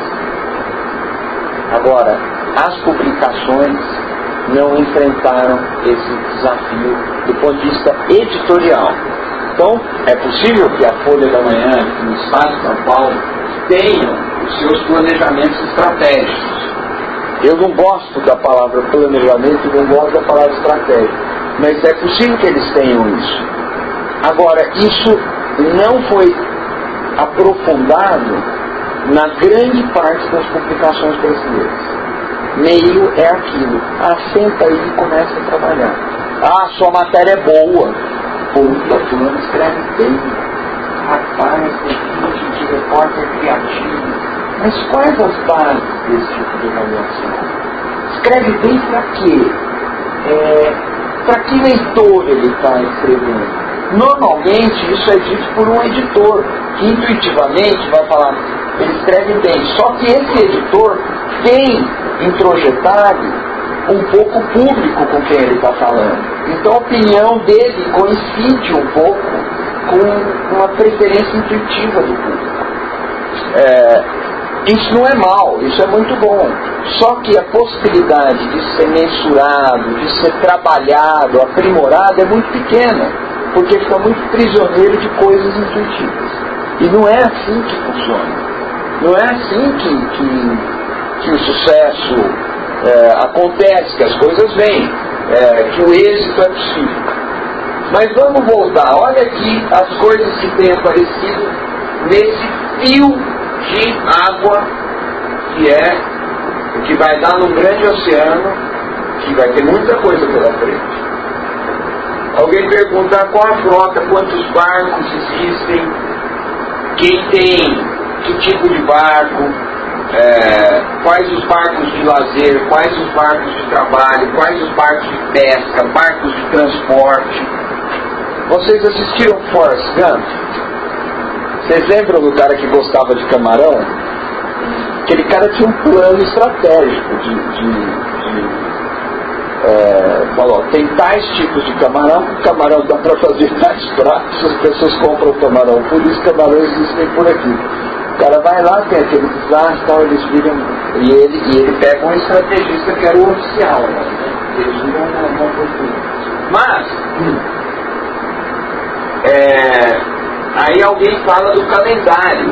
O que, que mobiliza essa comunidade? Sem dúvida tem todo tipo de, de. Tem as exposições de barco, que fala aquela revista lá, a Náutica. É, o, acontece lá na Marina da Glória, tem uma coisa bacana, isso eu já fui também. E como eu ia em salão do automóvel. Mas tem a festa lá de Salvador, que todos aqueles barcos ficam todos enfeitados, e passeiam, e tudo isso. Tem. É, tem um monte de. Então, o que, que seria o calendário? O que mobiliza de público? O que, que acontece? Poderíamos perguntar quanto esse mercado representa? É, o calendário esportivo, quanto isso representa? É, aí eu vou deixar essa pergunta por último. Alguém fala da legislação. Acho que foi você que lembrou, tem até o Ministério, né? O Ministério da Festa, que vai mexer com isso aí como indústria como o Brasil agora estabeleceu a sua indústria, tem um nome, como é que chama? É, os estaleiros. É, os estaleiros foram reativados agora, estavam paralisados. São bilhões de investimentos na Bilhões. Então, onde está onde, onde tá essa legislação? Como é que ela funciona? Nós vamos mapeando um pouco. É, alguém falou de pesquisa. Vale aqui uma breve nota sobre pesquisa. É, portanto, quem é o leitor? Talvez existam públicos diferentes aqui, talvez até públicos conflitantes. Talvez é, 80% do nosso leitorado é analfabeto, né? É uma piada em termos, porque são as pessoas que usam barco para ir votar, para ir comprar remédio, é... Agora, alguém falou de pesquisa. É muito comum quando alguém fala, ah, precisamos planejar essa coisa, vamos fazer uma pesquisa. Vamos ver o que esse público quer. É muito comum. Aí existe uma primeira distinção entre o planejamento de um negócio, de uma empresa e o planejamento editorial. Então, a primeira distinção. Um, uma boa publicação é sempre uma proposta. Ela é um convite. Ela vem de uma intuição. Ela não é a resposta para o que as pessoas querem. Ela dá um passo além. Oferece uma coisa que a pessoa queria, mas não sabia que queria isso tem um pouco a ver com sedução. Parece uma coisa do mal, dizendo assim, mas não é. Vocês sabem que o, o, o editor é, é, é um sedutor, e o sedutor aparece para sua vítima como alguém que sabe sobre o desejo da vítima, que nem a vítima ainda sabe. Isso tem a ver com é, paixão, tem a ver com uma abordagem é, que, que, que, se liberta um pouco a partir do século das luzes. Não é à toa que o tema da liberdade, o tema da libertinagem se associam e tem uma vasta literatura, e tem uma vasta é, produção estética, não apenas erótica a partir disso. A iniciativa de lançar a proposta, a iniciativa política de mobilizar as massas, é, tem muito a ver com a capacidade de lançar uma proposta no ar, uma proposta que não estava desenhada. A publicação nasce de uma intuição. Se você for perguntar para as pessoas o que elas querem, você perguntar para as você gostaria uma revista é, de barco? O cara, o, o, o, cara que tem um pouco de interesse, ah, poderia ser, que você encontrou. Você gostaria que tivesse uma sessão falasse motores? Ele vai falar, por que não? Ele pensa assim, não sei se eu vou mas é melhor se tiver. É. Poderia ter uma, uma sessão, aí tem as pesquisas mais estéticas, vão estar se tivesse uma sessão de motor, uma sessão de vela, qual você veria primeiro? Você pode até fazer melhor, fazer um boneco da revista, então ele vai ver e ver que leitura ele faz, em que lugar ele abandona o livro. Pode fazer isso. Mas, o fundamental a pesquisa não vai te dar. Senão, o Ibope seria o principal editor do Brasil. o mais difícil numa pesquisa é você fazer pergunta. E para você fazer pergunta, você precisa saber o que você quer antes de perguntar o que o seu público quer. Pesquisa não vai te dar coisas. E já se viu muito dinheiro ser perdido, muito dinheiro com pesquisa. Eu lembro quando eu era editor da Teoria Debate, mas isso aí não teve jeito. Eu já te contei essa história, né? E essa história é uma história de apresentar, de a, a Teoria Debate do QT. Vocês conhecem a Teoria Debate? Não. É uma revista que foi criada pelo QT há uns 25 anos, mais ou menos, e eu fui editor da revista os quatro primeiros anos. E lá pelas tantas, eles chegaram à conclusão que precisava fazer uma pesquisa. É, que ia custar muito dinheiro. Para nós era muito dinheiro naquele E eu fiz uma proposta indecente e falei, mas o que você quer saber com essa pesquisa? Ah, quero saber isso, isso, isso. Eu falei assim, quanto você vai gastar com a pesquisa? Ah, era 250 alguma coisa. Gente, isso antes do plano tinha inflação. Falei, me paga metade, eu te respondo tudo que você quer saber e você economiza metade. É, teria sido melhor, mas eles fizeram a pesquisa assim mesmo. Era uma bobagem, era uma bobagem. É claro que é, muitos, em muitas horas você precisa fazer pesquisa, você precisa acompanhar a, a, a sua evolução, precisa sentir o que o leitor é, o público. Só que hoje isso, a internet, é quase que uma publicação, é quase que uma pesquisa online, e isso também não é bem aproveitado. Então, nessa fase, eu estou dizendo tudo isso porque nessa fase, uma pesquisa não adianta nada. É, é. Não sei se foi você que disse, foi, não sei se você concorda, alguém disse algo assim, pesquisa serve mais para você saber onde você não vai bater, mas não que caminho você vai tomar. Ah, eu diria isso. Não sei se foi direcionamento. é, mas eu diria isso. O Celso, Pode ser, que é meu professor. Agora, é, é exatamente isso. Aqui, nessa hora, pesquisa não vai adiantar. E é, isso aí tem um outro vício mas eu não falando exatamente de pesquisa, de opinião, uma coisa acreditativa. Não, tá. Talvez uma coisa mais uma consultoria. Você não é uma pessoa que sabe de cavalo, de. Você precisa ser, de repente, um editor técnico, uma coisa mais nessa linha que você estava pensando. Pois é, mas aí é, é, um, é um outro desdobramento, que eu também vou, eu vou argumentar. É, não, eu também vou argumentar contra. então, vai ver. É, porque, de fato, nós aqui vamos precisar de um trabalho de pedreira vasto, que assim, nós temos que pesquisar um pouco é, que universo é esse.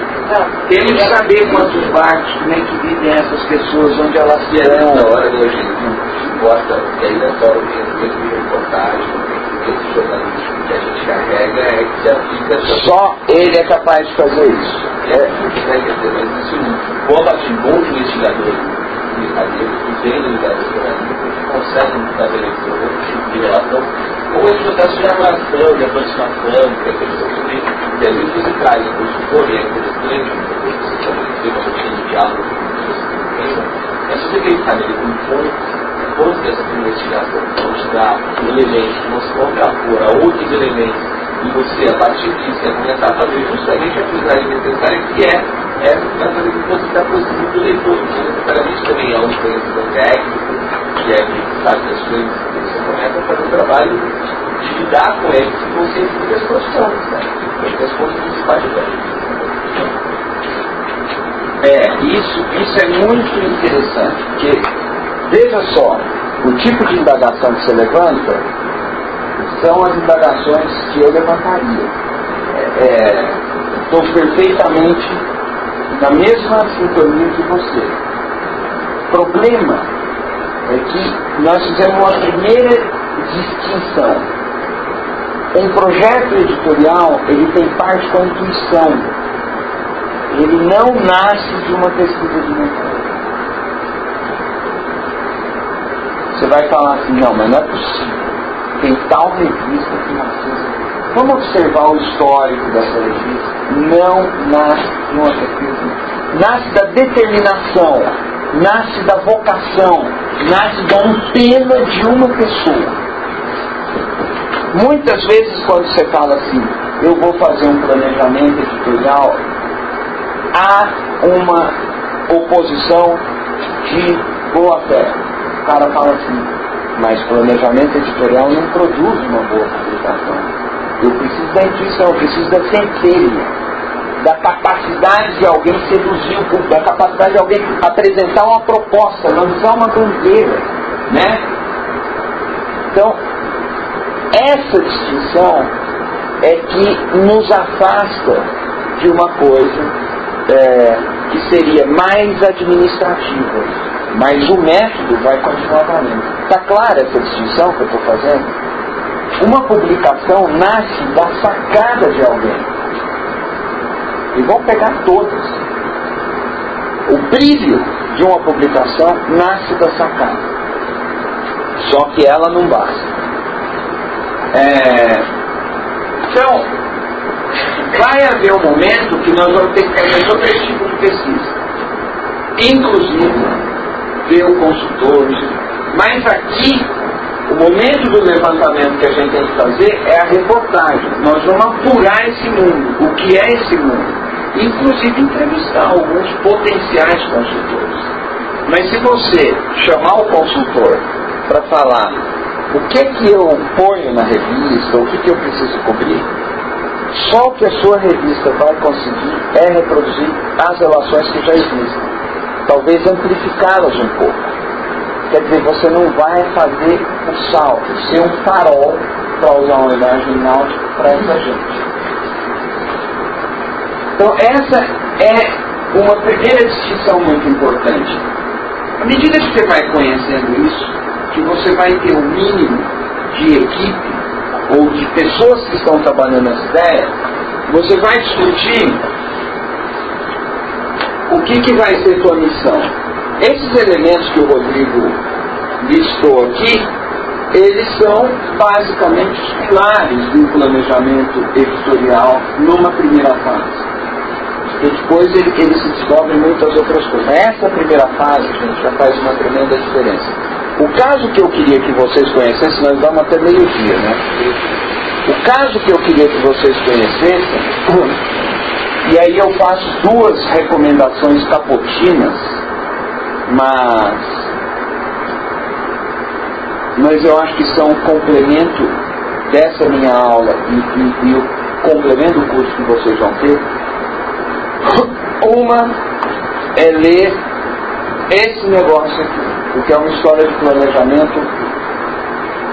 É um caso impressionante, não é porque eu estava lá, mas é um caso impressionante, cujas consequências não foram ah, apreendidas até hoje. Ainda vai custar mais tempo para que isso seja compreendido. Era uma empresa totalmente estatal, no sentido da cultura dela, não apenas da propriedade dela, ah, e que migrou para uma posição de pretender ser pública, ou seja, não ser oficial, ser uma empresa a serviço da sociedade. É, é só por isso que hoje se debate TV Brasil. Não haveria esse debate simplesmente teríamos ali uma Radiobras para ser fechada. E nós, para fazer isso, adotamos essa metodologia. E eu acho que esse caso prático é muito ilustrativo da potência que pode ter um planejamento editorial. Isso você consegue pôr no, no computador deles, né? no, no Quer ver, aqui o que eu, o que eu oriento que vocês conheçam é nós fizemos uma grade geral de, dizer,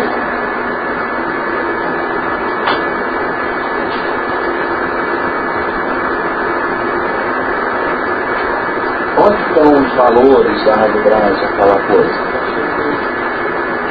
Está no meu texto. Né? Os lugares que existem para estudiar, está estudiar, branco estudiar e a falta jornalismo. Mas o planejamento todo está nesse primeiro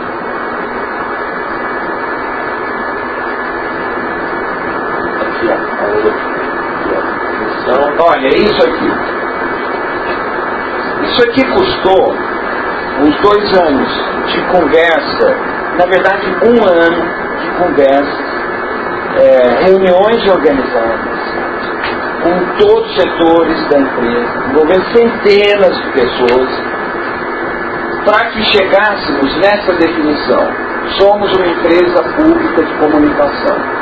Buscamos e veiculamos com objetividade informações sobre Estado, governo e vida nacional. Trabalhamos para universalizar o acesso à informação, direito fundamental para o exercício da cidadania. Isso aqui resume o empresa. Quando alguém entra e vai ser jornalista, e, e, e, e era por isso que o Rádio Brás trabalhava, estava dito para ele que ele não tinha que fazer propaganda do governo, que ele não tinha que fazer é, promoção de autoridade, que ele não tinha que fazer relações públicas ou publicidade. É, isso totalmente aparado na lei. Parte da dificuldade da definição dessa missão era a, possibilidade de existência de obstáculos legais. Podia ser que a lei incumbisse a Rádio de cumprir a função de relações públicas da presidência brasileira.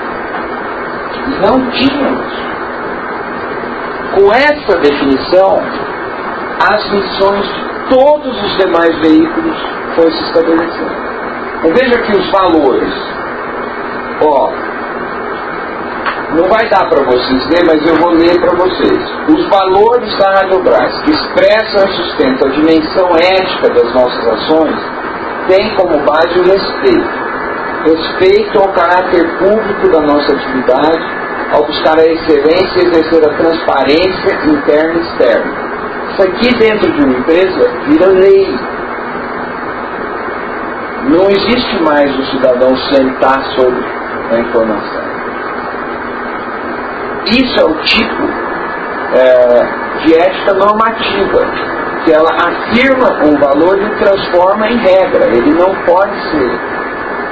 Respeito à cidadania ao assumir o compromisso permanente com a universalização do direito à informação, com a verdade e com a qualidade da informação por meio de canal direto com o público respeito às diferenças por meio do diálogo, respeito às pessoas ao promover a felicidade no trabalho, a criatividade e a inovação. Tendo respeito como base, nossa ética se concretiza na renovação cotidiana da credibilidade da Rádio Braille junto à sociedade brasileira e aos funcionários da empresa. O que, que acontece com situações desse tipo? Alguém diz, ah, isso são apenas palavras. Se isso não brota do conjunto das pessoas envolvidas nessa determinação pode soar como uma palavra que cai de cima para baixo. E um, uma parte dessas coisas precisam cair de cima para baixo, elas precisam valer como lei. Mas quando elas passam a ser uma realidade viva, isso vira uma garantia dos funcionários, uma garantia do público uma garantia de quem administra a empresa, porque sabe que não vai ser feita uma coisa para lá ou para cá. Isso unifica o foco. Quem falou de foco? Você. Unifica o foco para onde a gente aponta. Nós temos que trabalhar para agradar o governo? Essa pergunta, numa empresa com aquela tradição daquele tamanho, era mortal. Então, se existe uma missão da empresa, Aí vamos para as missões dos veículos, porque aí tem planos editoriais de todos.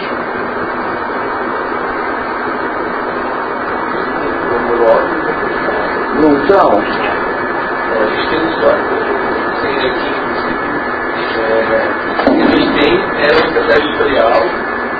Eu acho que tem, mas eu não vou saber.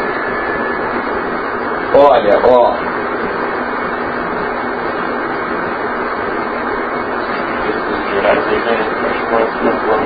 Vamos ver. Gostou desse princípio de cada não A gente tem ali os trabalhos culturais. Que é um plano editorial, como é que esse processo. Mas olha só, só pra gente. O que que acontecia? Cada veículo da Radiobras passa a, a, a, depois de um processo de trabalho com a equipe a definir a sua missão. A missão é, deve concentrar a razão. Eu vou, eu vou definir o que é a missão no planejamento editorial. A missão deve concentrar a razão de ser de um veículo, de uma publicação. Por que é que ele existe? O que, que ele veio fazer no mundo? Que diferença ele vai fazer no mundo? O Catraca Livre tem alguma coisa a ver com informar as pessoas interessadas em consumir cultura sem ter que desembolsar dinheiro para isso. Isso é basicamente a razão de ser do Catraca É a missão. Cada veículo definiu a sua missão. Isso organiza o trabalho de uma maneira como vocês não imaginam. É, um caso interessante é que antes do, do, trabalho que a gente fez na Agência Brasil, a, é, um repórter chegava lá e punha resenha de um show que ia estrear em Brasília. A Agência Brasil circula no Brasil inteiro. E eu estou falando disso por causa do catracalismo. O que, que a Agência Brasil deveria cobrir e o que ela deveria não cobrir? Quando você define uma missão, você diz o que você faz e automaticamente o que você não faz. Eu não vou fazer uma resenha é, do show do João Gilberto, 300 reais, o ingresso, no Catraca Livre. Quando ele define o que ele faz, ele define o que ele não faz. Quando você não tem essa definição, você tem gente atirando para todo lado. É como você ter um time de futebol em que todo mundo corre atrás da bola e alguns que fogem da bola, e um time de futebol onde cada um sabe a sua posição e joga de maneira articulada. A diferença que existe é exatamente essa. É exatamente essa.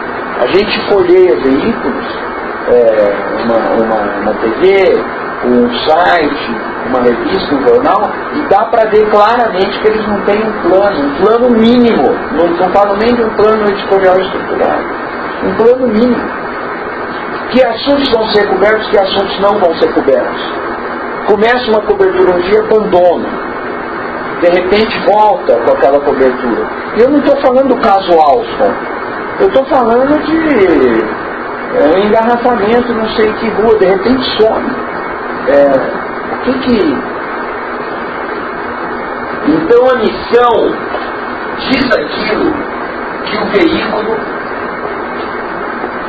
quer ser na vida, que diferença ele faz nesse mundo.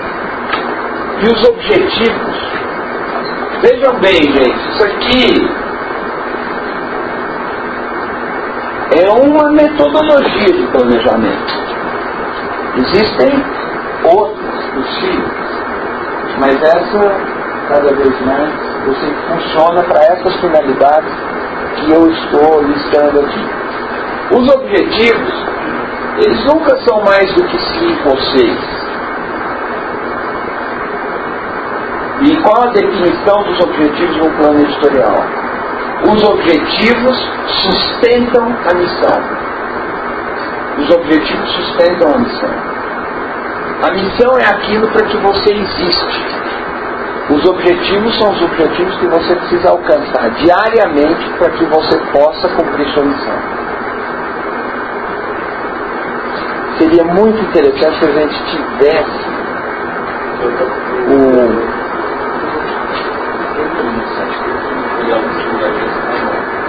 Ah, é? Vocês vejam que coisa, até hoje eles estão usando esses parâmetros, ou pelo menos dizem. Na verdade, doutorado sem, sem tirar do ar. Até porque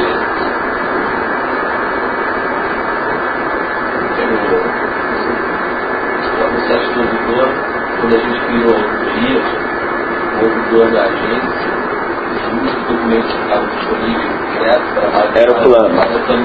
E olha que interessante, no telejornal da TV Nacional de Brasília, que é a TV Cultura do Distrito Federal, a gente colocou um ombudsman uma vez por semana, um ouvidor. Até funcionava alguma coisa. Gente, a gente, num jornal impresso, tem vários historiadores. É importante o plano editorial para cada um, por exemplo, que acontece em cultura, ela, é, só, só cultura, se for ler mais, por exemplo, entra horóscopo, novela, é, X, tudo é cultura. E aí quando acontece, por exemplo, um show de João Gilberto, puxa para aniversário, aí ela faz cultura vai para a cidade, da economia, sei lá. É importante um plano de para casa. É, é claro que eu vou apresentar para vocês, estou apresentando os pilares gerais. Na publicação semanal, isso tem uma cara. Na publicação mensal tem uma cara. No site tem uma cara. No jornal tem uma cara. O ideal é que você tenha um plano, um plano editorial para o jornal e dentro do jornal pequenas especificações para cadernos, editorias, de forma articulada, quer dizer, uma coisa conversando com a outra. Depois, para certos é, como por exemplo, o, Mais na Folha, ou aliás no Estadão, ou a revista, ou agora a Folha tem a Serafina, o Globo tem uma outra, essas coisas precisam de um plano específico. De um plano um pouco mais detalhado específico. Ah, é para São Paulo está um ano fazendo Um planejamento. E ainda não chegou lá. Mas é, isso é interessante. Porque eles fizeram plano editorial. É, você não está conseguindo, né, André? Mas também é, é, pode mandar para o pessoal para assistir um pouco. Porque olha só, você lembra é, qual era a missão da Agência Brasil? A última? última, lembrar de várias Porque eu queria mostrar uma relação. A gente teve, uma, a gente teve dois movimentos, né? Uma era noticiar, objetividade, Quer ver, eu lembro de uma aqui, eu lembro de uma aqui. A missão da super interessante quando ela faz a revolução de infografia e tudo era. é,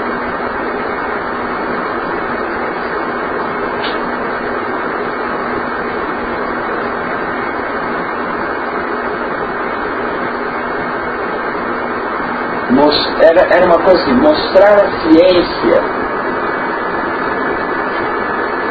onde existe, onde a vida acontece, alguma coisa, e mostrar a aventura, o fascínio, não sei o que, onde há ciência.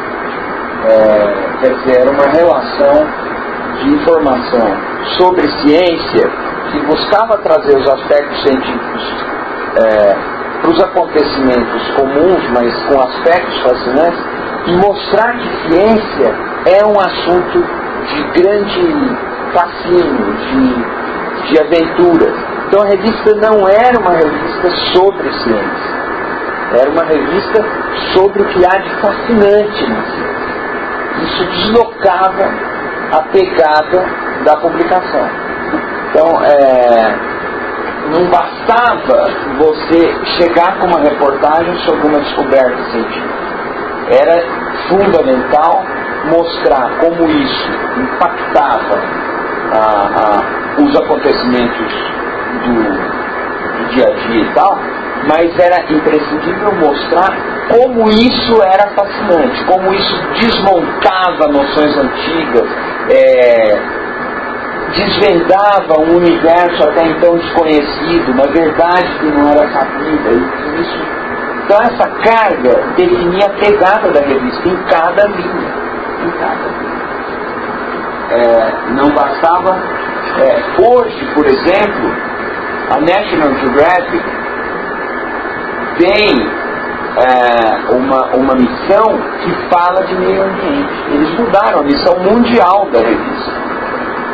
É, a missão dela hoje fala em, em planeta sustentável, desenvolvimento sustentável. A missão da revista. Ela se tornou é, uma, uma uma plataforma de uma causa que tem a ver com o que você falou da nossa revista aqui de baixo. É, que estilo de vida nós vamos consagrar? Que causas vão ser importantes? Essas causas, quando existem, aparecem na missão. Os objetivos vão tratar de ações concretas,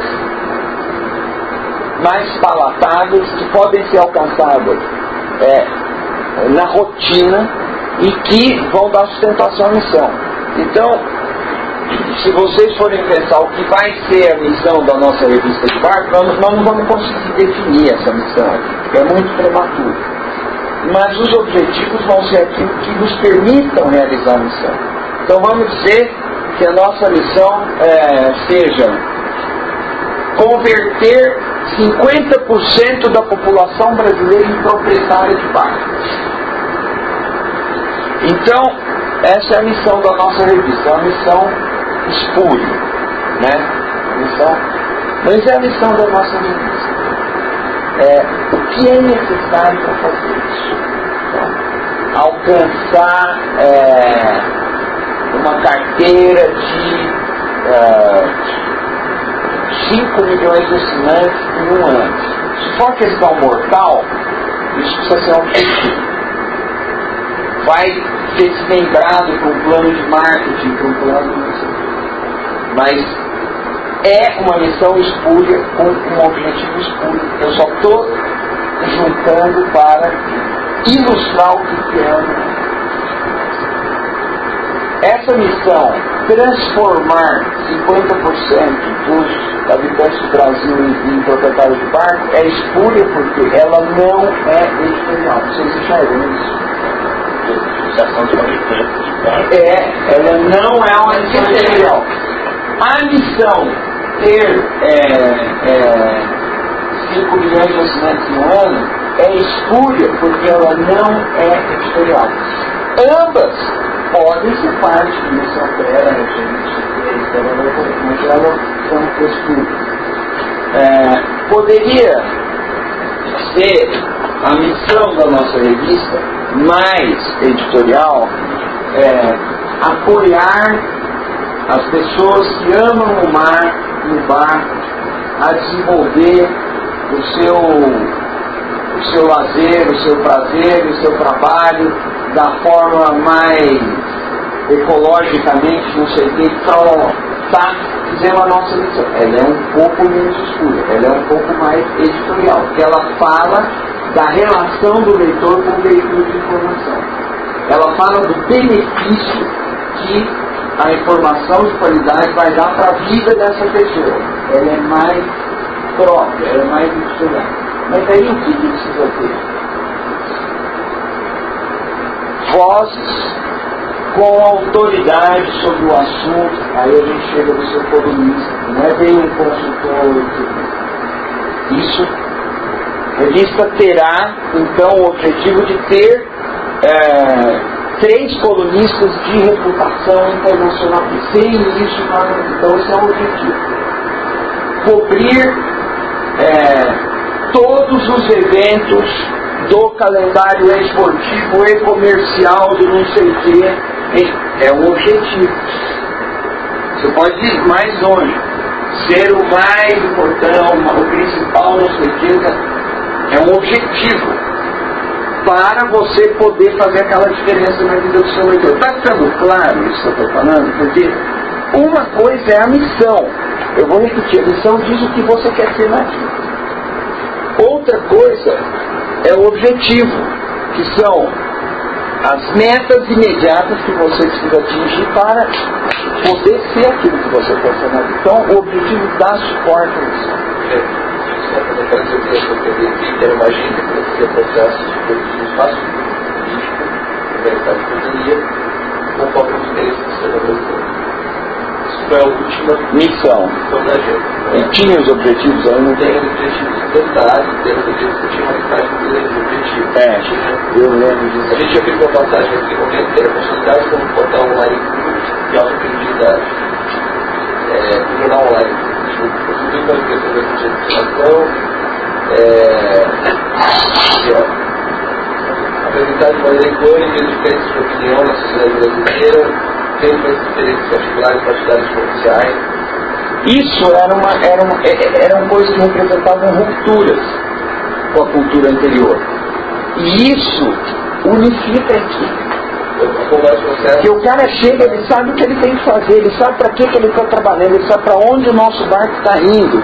Isso faz aquela diferença que a editora do New York Times, a dona, contava sempre a história das pedras. Vocês leem o livro O Reino e o Poder, essa história é contada algumas vezes.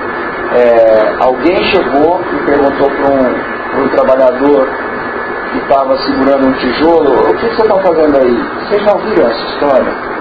Ele falou, eu estou carregando essas pedras. É, ele tirava a pedra e vai tendo. Aí perguntou para um outro, o que você está fazendo? Ah, eu estou ajudando o pessoal ah, que está erguendo aquela parede lá. Aí perguntou para o outro que estava, o que você está carregando? O que você está fazendo aí? Eu estou construindo uma catedral. Né? Ah, o domínio que cada um tem do processo de que ele participa. Isso é o que o plano editorial ajuda a fazer. As equipes sabem o que estão, por isso que a educação corporativa é a melhor forma de educação corporativa. É envolvimento das pessoas na formulação dos rumos gerais e a, a, a elaboração desses rumos gerais com a participação dessas pessoas. Claro que o comando vai dizer o que é o que não é, mas as pessoas estão envolvidas e vão entender as razões melhor. Agora, é, é, é isso que o plano faz. Do ponto de vista externo, nem tudo de um plano editorial é divulgado, nem deve ser divulgado. Mas do ponto de vista externo, é, aquilo que é tornado público ajuda o público a perceber é, e a participar do projeto que você está apresentando para ele. Por isso que a missão precisa ser percebida claramente.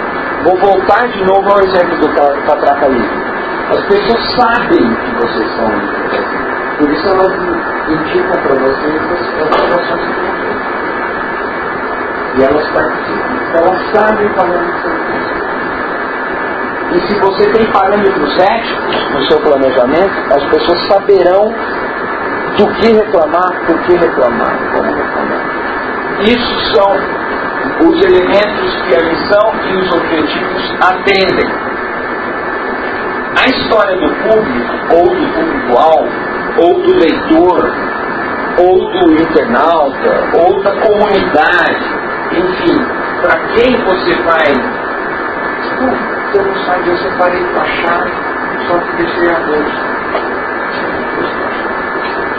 Mas é, a definição do público ainda não é, vem. caso que você ia deixar no aula pegando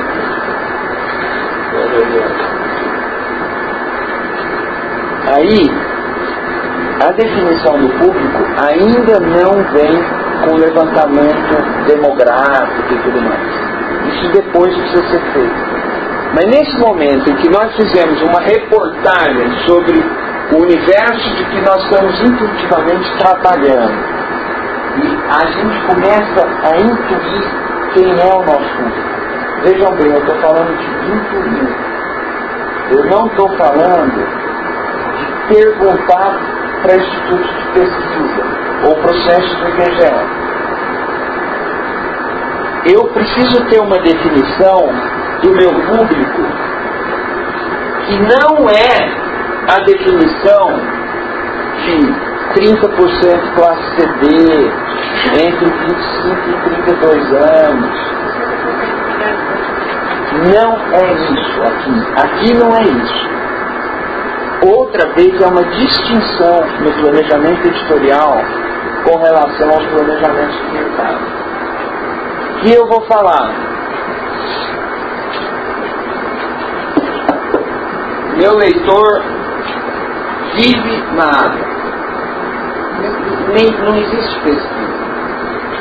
Ou ele se imagina o tempo todo, ou ele usa o barco todos os dias, ou ele se imagina o tempo todo no mar, ou ele. É.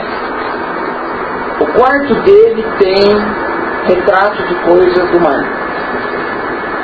É assim. É. Ele, ele. Pode, não, pode ser. Ele sabe fazer aqueles nós lá que eles fazem. É. Ele fez curso de navegador, eu não sei, tem aquela licença, como é que chama? É.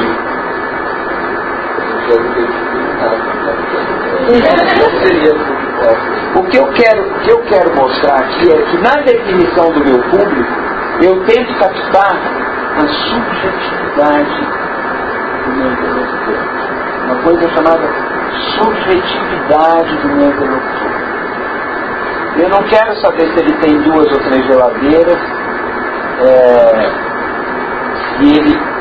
Nada daquilo que vem do momento externo me interessa nesse momento, nesse momento.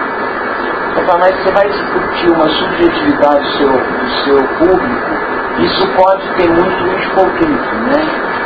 Pode ter projeções que você gostaria que ele tivesse realizações. Pode ter, pode ter.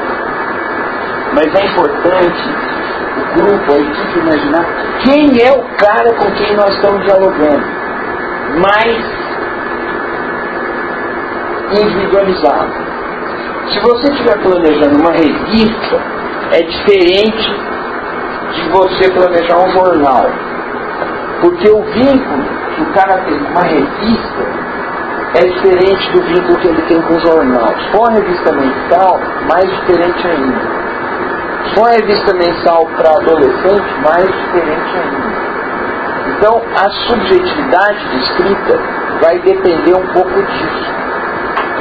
Mas um leitor de um jornal, nós escreveríamos, ele é um cara comprometido com a democracia. Ele é um cara é, que olha criticamente a autoridade.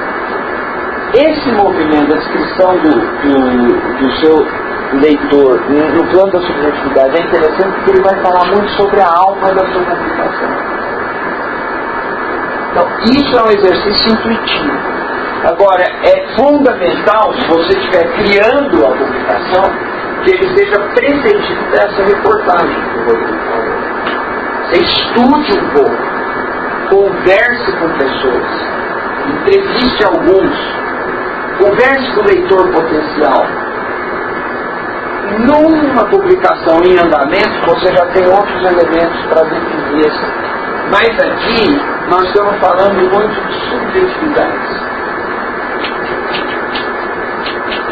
Isso é um negócio que os administrativos não conseguem ter, mas a publicidade tem muito. Inclusive a publicidade inventa, fabrica subjetividades. E depois as pessoas compram, vestem e saem junto. É um outro campo também. Seria uma isso é um exercício sensacional quando você já tem a publicação em andamento, mas o plano editorial precisa contar no que nós estamos dentro e no que nós estamos Isso até aparece na, na coluna do Ombudsman, ele fala alguns participantes, fomos dentro, fomos mal. Entrado, deixa eu dar um exemplo rápido do público-alvo, ah. então, uma coisa bem concreta que a gente fez na Agência Brasil na época. É, a gente fez um um especial muito que a gente chama de consumo consciente. Eu contei essa história já teve um, um pouco tempo depois, fez também um especial multimídia sobre consumo consciente. Na Agência Brasil a gente trabalhava com o que a gente chama lá de foco do cidadão. Reportagem, a gente mostrou algumas coisas já, né? Sobre isso. Seria bom se eles pudessem ver essa, essa matéria. É, depois eu vou mostrar porque a internet está ruim. Nas próximas aulas eu mostro as duas uh, para a gente confrontar. É, estar tentando ligar aqui, vai fundir. Então, o que é uma reportagem multimídia né, sobre um consciente voltado para o cidadão? Já que é uma empresa pública, isso, falando com o cidadão, a gente trabalhava com todas as, as nuances é, de respeito aos impactos socioambientais do consumo. Então, era mais ou menos um especial que ensinava a pessoa a descobrir se o produto que ela consumia causava algum dano ao meio ambiente, ou trabalhadores, ou crianças, ou qualquer coisa. Então, tinha uma Ou seja, se vinha no processo de fabricação de exploração de trabalho escravo. tratamento, é, se tinha agrotóxico. E aí fizemos uma listagem, inclusive, para dar exemplo de como isso poderia ser feito, até usando a internet, uma listagem de empresas, de umas 200 empresas, que tinham algum tipo de acusação contra elas. As empresas estavam listadas, a gente entrou em contato com todas as empresas e pediu também uma resposta para essas acusações. Por exemplo, o Greenpeace diz que a Nestlé tem transgênicos e que isso faz mal. O que diz a Nestlé? tinha um PDF com respostas, fatos e respostas de cada um dos empresas. Mais, trabalho escravo na, na tinha, tinha Todd, tinha Versal, tinha tudo assim. E era um recorte bem específico, um negócio que provavelmente nem as empresas mais comprometidas com esses anunciantes talvez não fizessem. No G1, o especial de consumo consciente, o que ele dizia? Tinha quatro linhas principais, era mais ou menos ah, se, se, você for usar o cartão de crédito, tome cuidado. Se você comprar alguma coisa, não compre pirata. Se você comprar, tiver que pagar, não tem PROCON. Então, mas é, aí a gente fez uma leitura que isso conversa com o consumidor como público-alvo, e não o cidadão. Com o consumidor, você tem o, o IDEX, você tem o produto pirata e aí como consumidor você tem que tomar uma série de cuidados. Se é o consumo dentro do território do consumo, não o gente de abril, entender que o consumo é também uma. Você consome algo, você opta por isso você também está fazendo, né, pode deixar de consumir isso, para consumir isso, você está fazendo uma mas tem uma finalidade pública também. Parem, só uma coisa, você está deixando de dar a sua sustentação, como a sociedade dá para o jornal, que eu estava falando aqui. Eu não quero mais dar sustentação é, econômica para isso, inclusive isso tem uma repercussão política, é um ato político que leva. É, é, não é por é, que porque meu liquidificador não funciona que eu, que eu vou parar de comprar esse liquidificador é porque aqui tem é, uso de trabalho escravo. Então, por uma decisão política, eu deixo de dar sustentação econômica. E a todo o campanha da pandemia se realiza do lado político, político partidário, político como ação atórica, né, no essa, a, a, a, a, definição do recorte estava expressada naquela missão conforme trabalhava. No caso do não tem acesso, realmente não tem essa solução dele, consequentemente, o recorte ele ficou emprestado. E, na verdade, se você for analisar, esses parâmetros que a gente estava vendo, não tem um certo não tem um errado. E certo e certo. Isso é mais difícil de você poder é, é, comparar o valor, porque também é real. O mundo falando com o consumidor, falando legal e tudo, uma ideia, que esses parâmetros que estão colocados ali não eram parâmetros que também não tinham a base para que os esportes estavam Tecnicamente também o trabalho estava bem feito, era muito gráfico, criativo, procurava dialogar de forma fácil com o seu público. Então tinha uma série de um parâmetro de qualidade, uma vez que esse era o objetivo. Está ótimo. Muito bem. Não tem isso, é muito problema. Não tem uma matéria melhor ou uma matéria pior. Tem o seguinte, a missão da Agência Brasil não nos permitiria. É, é, obrigava que você faça um trabalho para o cidadão. Quem é o cidadão? É o titular de direitos. Titular de direitos que vão muito além do seu direito de consumidor. Então o titular de direitos precisa saber que empresas têm problemas com a fiscalização ambiental, com a fiscalização do trabalho escravo. É o dever do repórter da Agência Brasil informar o cidadão sobre isso, porque esses assuntos estão relacionados com o tal consumo consciente. Então ele precisa cumprir essa missão. E por isso que a matéria sai desse jeito. É, é, então é. E a base comparativa nesse sentido. Claramente você pode ver o governo trabalhar com o governo, então, exatamente esse pede que a gente está falando, você pode ter. O Rodrigo já desviou nossa revista de pesca. É. A revista náutica que a gente estava falando, a gente vai pegar pesca. Poderia ser uma revista de pesca, poderia ser um livro. Claro. Está muito bem, tinha até de companhia fechou pelos dois meses. Eu vários amigos trabalham na pesca. Porque eu adoro o assunto fizeram Não suporto pescar. É, a Maurício, Sakamoto, o Spencer, o Coleco, vários livros escreveram na amigos. Deve ser por isso que pescou. Mas não entende nada de pesca. Eu nunca vi o, o, o Spencer falando de. Tá cheio. É uma mensagem É. parece uma dimensão. Era japonês, né?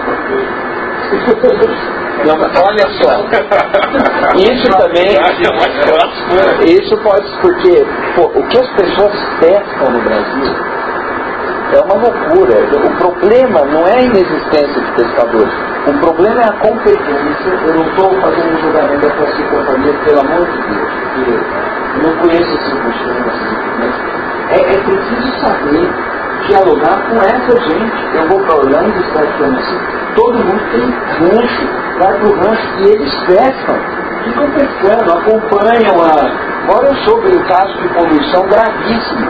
Aí é, eu falei, puta, vamos pôr isso no jornal. Eu falei, não, gente, porque vão saber que eu falei para você, o cara vai me tirar o rancho. O rancho dele depende da usina. Aí eu não toquei a história com a gente, mas eu vou ver você mas é, as pessoas pescam, muita gente pesca. Agora, como é que não se faz uma publicação para essa gente? E eles veriam, eles consomem equipamento de pesca, lanterna, anzol, linha, é, tudo isso, tem um monte de. Bom, então o exercício de pontos fortes e fracos, ele serve para você identificar uma coisa que não aparece aqui, que são ações editoriais. É, o que eu preciso fazer para fazer resplandecer o meu ponto forte e para superar o meu ponto fraco. Agora, o ponto forte e o ponto fraco depende da missão. Numa revista de alto luxo, é, se você tiver um viés de catalão de cidadania, é um ponto fraco. Né? Ponto. Numa, numa publicação como a Agência Brasil, se você começar a ter muita matéria lá sobre onde comprar relógio é, Louis Vuitton, é, é um ponto fraco. Entendeu? Tem uma coisa totalmente focada aqui do que é o meu objetivo. Então eu preciso corrigir isso aí. Então, o que é ponto fraco, o que é ponto forte, depende daquilo que você quer fazer. Né? As referências são uma coisa que apareceu aqui. É, isso aí também colocando como parte fora da porque eu pensei que você estava falando da concorrência e da é, identificação da concorrência. Porque uma das coisas que a gente tem que fazer aqui é ver com muito cuidado as publicações que já existem nesse campo. Você precisa identificar. Então aqui eu tenho essa publicação que fala isso, aquela publicação que tem que levantar, entender o histórico dessas. O que, que você precisa fazer com a sua concorrência? Ou com as suas referências, que às vezes não são concorrência e elas são é, é, é, iniciativas aliadas, com as quais você vai ter aliança. Cada vez mais isso é importante. Você pode no Brasil ser a, a representante do San Diego, não sei das quantas Então são, você vai identificar rivais e aliados. Mas o que você precisa saber deles? Há quanto tempo eles existem? Fazer uma análise profunda da fórmula editorial de cada um deles, se eles tiveram reformas editoriais recentemente, é, em que linhas eles estão investindo, o que você puder saber de custo dessa concorrência é bom, o modelo de negócio deles, eles estão ganhando dinheiro, não estão ganhando dinheiro, se for uma coisa não lucrativa, eles estão adquirindo visibilidade, não estão adquirindo visibilidade, poder de influência, não estão adquirindo poder de influência. Como é que eles estão fazendo? Historiar a sua, a sua concorrência, a sua referência, fazer é, levantamento quantitativo máximo que você puder porque isso vai te dar uma pulsação do campo em que você vai atuar. Seja esse campo um mercado, seja esse campo um recorte do espaço público. Não. O plano editorial, ah, nós não podemos pensar como uma peça que vai ser pública. É, é, muito dele deve ser público, mas em geral ele é, um, é uma ferramenta interna de trabalho. E às vezes ele contém informações é, não sigilosa, mas às vezes até sigilosa. Se você está num mercado muito disputado e acha que achou o ovo de Colombo, um dos ovos de Colombo da, da Revolução da Super Interessante era a gente só publica notícia boa. Era, eu achava muito engraçado que era o tempo que todo mundo falava, a imprensa só publica notícia ruim, não sei o quê a gente só publica notícia boa, era, era um segredo isso. Era evidente, se você lê a revista, era evidente isso aí. Mas era de propósito, né? Porque é, é, é não, não, tinha coisa baixa astral. Não é que não tinha. É, não, não, tinha é, informação sobre as coisas, tudo apontava o que havia de fascinante, então só que uma notícia boa. fazia notícia ter um ângulo que ela era boa. Hã? É, mas por exemplo, se a Folha de São Paulo só publicar notícia ela morre. Ela morre. Agora, imagina super interessante uma revista, uma revista que chama super interessante, a capa é gripe suína é, contagiará 80% da população em um ano. Capa da super interessante. Quer dizer, é mata a publicação. É, a gente põe lá dentro só roubo no Emílio Ribas. É, índice de contaminação é, hospitalar atinge níveis assustadores no Brasil é, corrupção no financiamento da pesquisa científica. Tudo isso tem. Mas isso é boa todos os Isso não é super interessante. Não é super interessante. É. Agora, não é super interessante, não é, não é esse vínculo da evidência. Agora, é um perigo aí você avaliar as coisas com, com um juízo de valor rígido. Você precisa pensar na relação do público com aquele assunto. E é isso que você vai você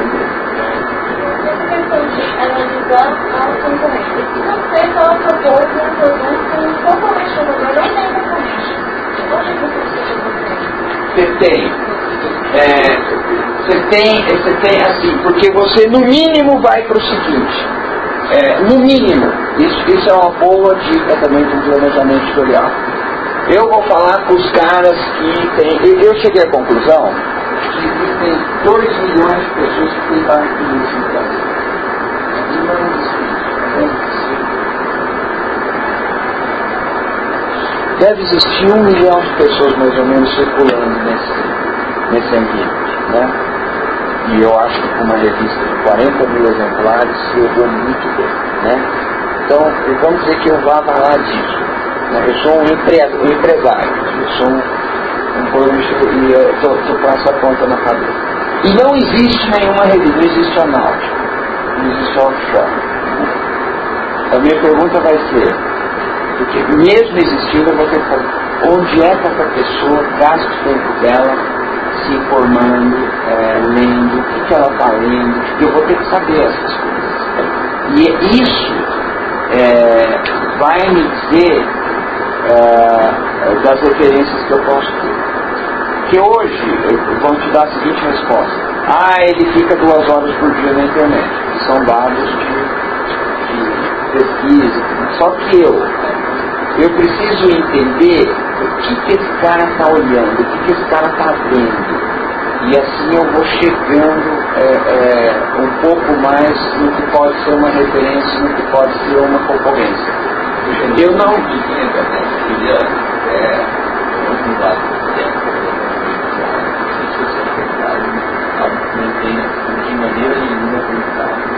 É, de. E aí também, a partir do pressuposto de que o presente do Miguel também capaz de nada parecido, é uma. seja um indivíduo, né? Devido seja talvez um início do processo de planejar um período. Não, é. é muito Já, na verdade, a gente não conhece. Gente não é boa. E achei que o menino, que a gente fazia, eu gosto do coach. Legal. É, eu falo da bandeira, né? Mas como ela mandou lá trabalhar comigo dia pra ela, o negócio, eu fico E aí você ficou com uma técnica. Ela falou, ah, é importante, se souber, eu vou treinar. Agora, por exemplo, é provável que haja, sim, já, né, investigações que tratem disso, de forma exemplo, existe um blog especificamente sobre o tema, mas alguma coisa parecida, um blog que trabalha com médicos, é, uma página com uma discussão de votos, uma iniciação científica americana que também trabalha com pessoas com domésticos. Enfim, alguma coisa semelhante vai acontecer com mais documentado, mais específica. E aí esse sujeito que está falando é justamente ir atrás de encontrar as referências que é. pode alguma ideia para você pensar no que Quais, então você, quando você vai especulando sobre o seu público, você, quais são os ídolos desse público? Que tipo de filme é que a gente gosta? São coisas que os pessoas não vão te dizer. Porque você está achando uma subjetividade, muitas vezes você não sabe onde essa subjetividade vai estar. Mas você sabe que ela existe. E é assim que se inventou o Google, é assim que se inventou, que não é uma comunicação, mas foi assim que se inventou a Wire, foi assim que se inventou a revista Playboy, foi assim que se inventou a revista Time, foi assim. Né? Os jornais diários um pouco menos, os caras perceberam que tinha consumidor de informação de qualidade.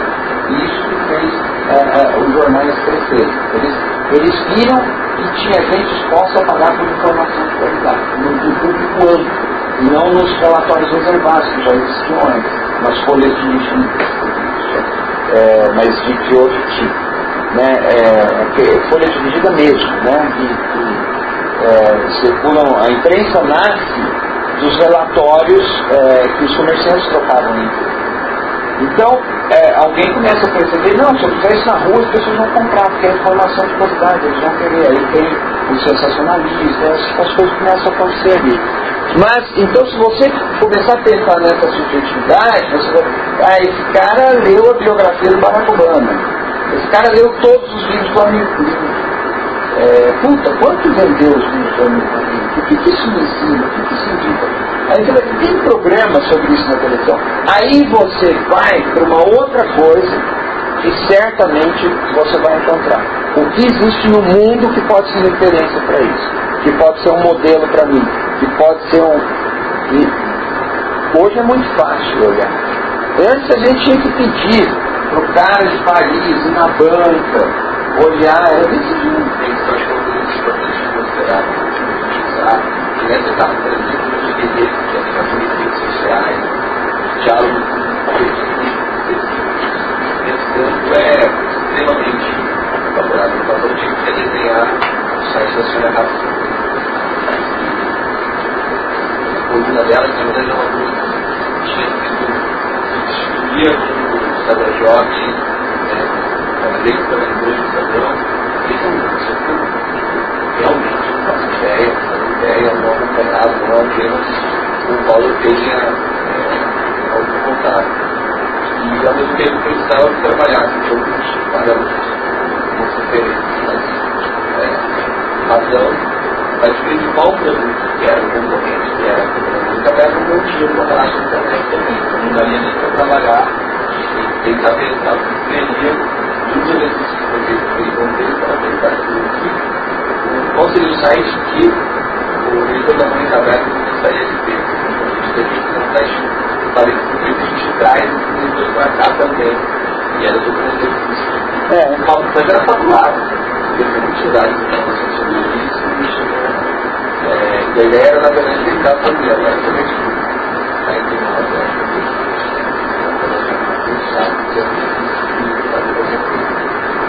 Só para acrescentar aqui, foi algo que você também, da mesma forma que a gente projeta uma ideia de vista, a gente também pode projetar uma ideia de Isso! para criar um, assim, não criar, mas a gente pode, pode, pode exatamente, a gente pode idealizar que aquele leitor possa se tornar um leitor, por exemplo, nosso telefone. Eu lembro que na época, essa leitor muito era matemática, era física, com muito respeito. Agora, pela abertura de assuntos, pela abertura de abordagens, por exemplo, tem uma abertura de leitor que não era a galera, cara, será que a, física, a física vai ajudar no dia foi criado, de certa forma, também, pela proposta. Pela proposta. Agora, então, eu disse para vocês, o plano editorial é, é, uma peça morta se ele não tem uma proposta ousada.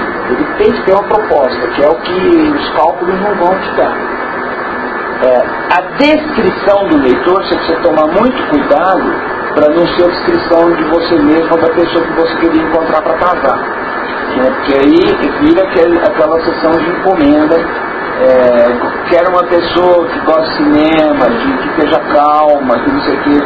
Não é isso você está, como você está lançando uma proposta, você também precisa supor quem vai é, é, comprar a proposta.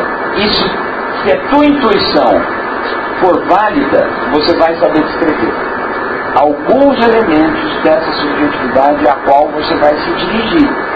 Né? Então, existe isso. Quando você analisa a concorrência, uma coisa que eu não falei e que precisa sair, você precisa, depois de levantar o máximo de informação que você puder da concorrência, fazer uma leitura de pontos fortes e fracos da concorrência, viu? À luz do que você quer fazer. Você vai identificar ali quem está mal servido quem está bem servido. Por aqui eu não vou porque esse pessoal já cobriu aqui. Aqui não dá. E assim por diante. Por fim, e aí eu termino, porque qual horário termina a aula aqui? Meio-dia, né? Então, aí eu termino. Por fim,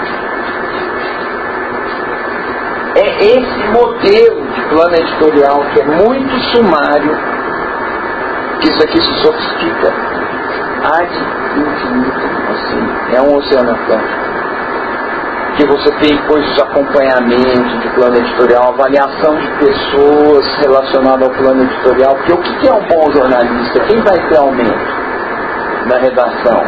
É quem cumpre o plano editorial. Como você mede quem cumpre o plano editorial? Como é que você faz a avaliação? Como é que você cruza a avaliação da equipe? É, como você compõe? Quais as unidades da equipe? Como é que ela pensa uma pauta? Então isso aqui vai muito, muito, muito longe. Isso aqui é uma filosofia de gestão de uma publicação. Mas esse modelo sintético, sumário, deveria ser atualizado, assim, se uma publicação tem isso, ela deve fazer isso pelo menos uma vez por ano, esse exercício. Deve ser um exercício que ocupa aí um, dois dias inteiros, com toda a equipe reunida. É uma. Tem uma ciência, mas aí não, não entra aqui por fim, você vai na fórmula editorial. Quando você definiu missão, objetivo, seu público, tem as suas referências, suas concorrências, seus pontos fortes, fracos, identificou alguma ação editorial para superar fortes, tá? você faz a fórmula editorial. A fórmula editorial vai ser, é, se for um site, eu vou ter esse mapa, é, essa navegabilidade, é, essas entradas, eu não sei como é são as coisas aí. Se for uma revista, É, vai ter a carta do editor, a carta do editor vai tocar em tais assuntos, de tal forma, quer dizer, carta do editor na minha revista vai poder dizer como foi as minhas férias no Mar do Caribe? Pode ser que sim, pode ser que não, mas, é, mas isso é definido na sua forma editorial. Ela é em primeira pessoa ou não é em primeira pessoa? Tem a foto do editor, eu quero personalizar isso, não tenho a foto do editor. Eu, eu, porque. Nossa, já fiz todos. Mas assim, isso é a fórmula editorial que. É, é um risco você entrar numa operação de uma publicação confiando muito no seu humor.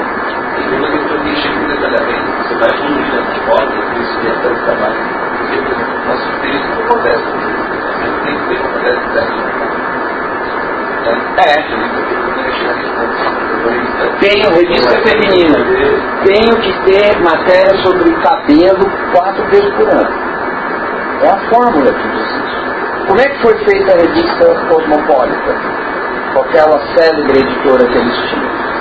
Ela chega Aquela é uma história meio comprida, mas é uma mulher que tinha escrito Sexo e a Mulher Moderna, livro. E não parava de receber carta por causa desse livro. Isso nos anos 40, sei lá.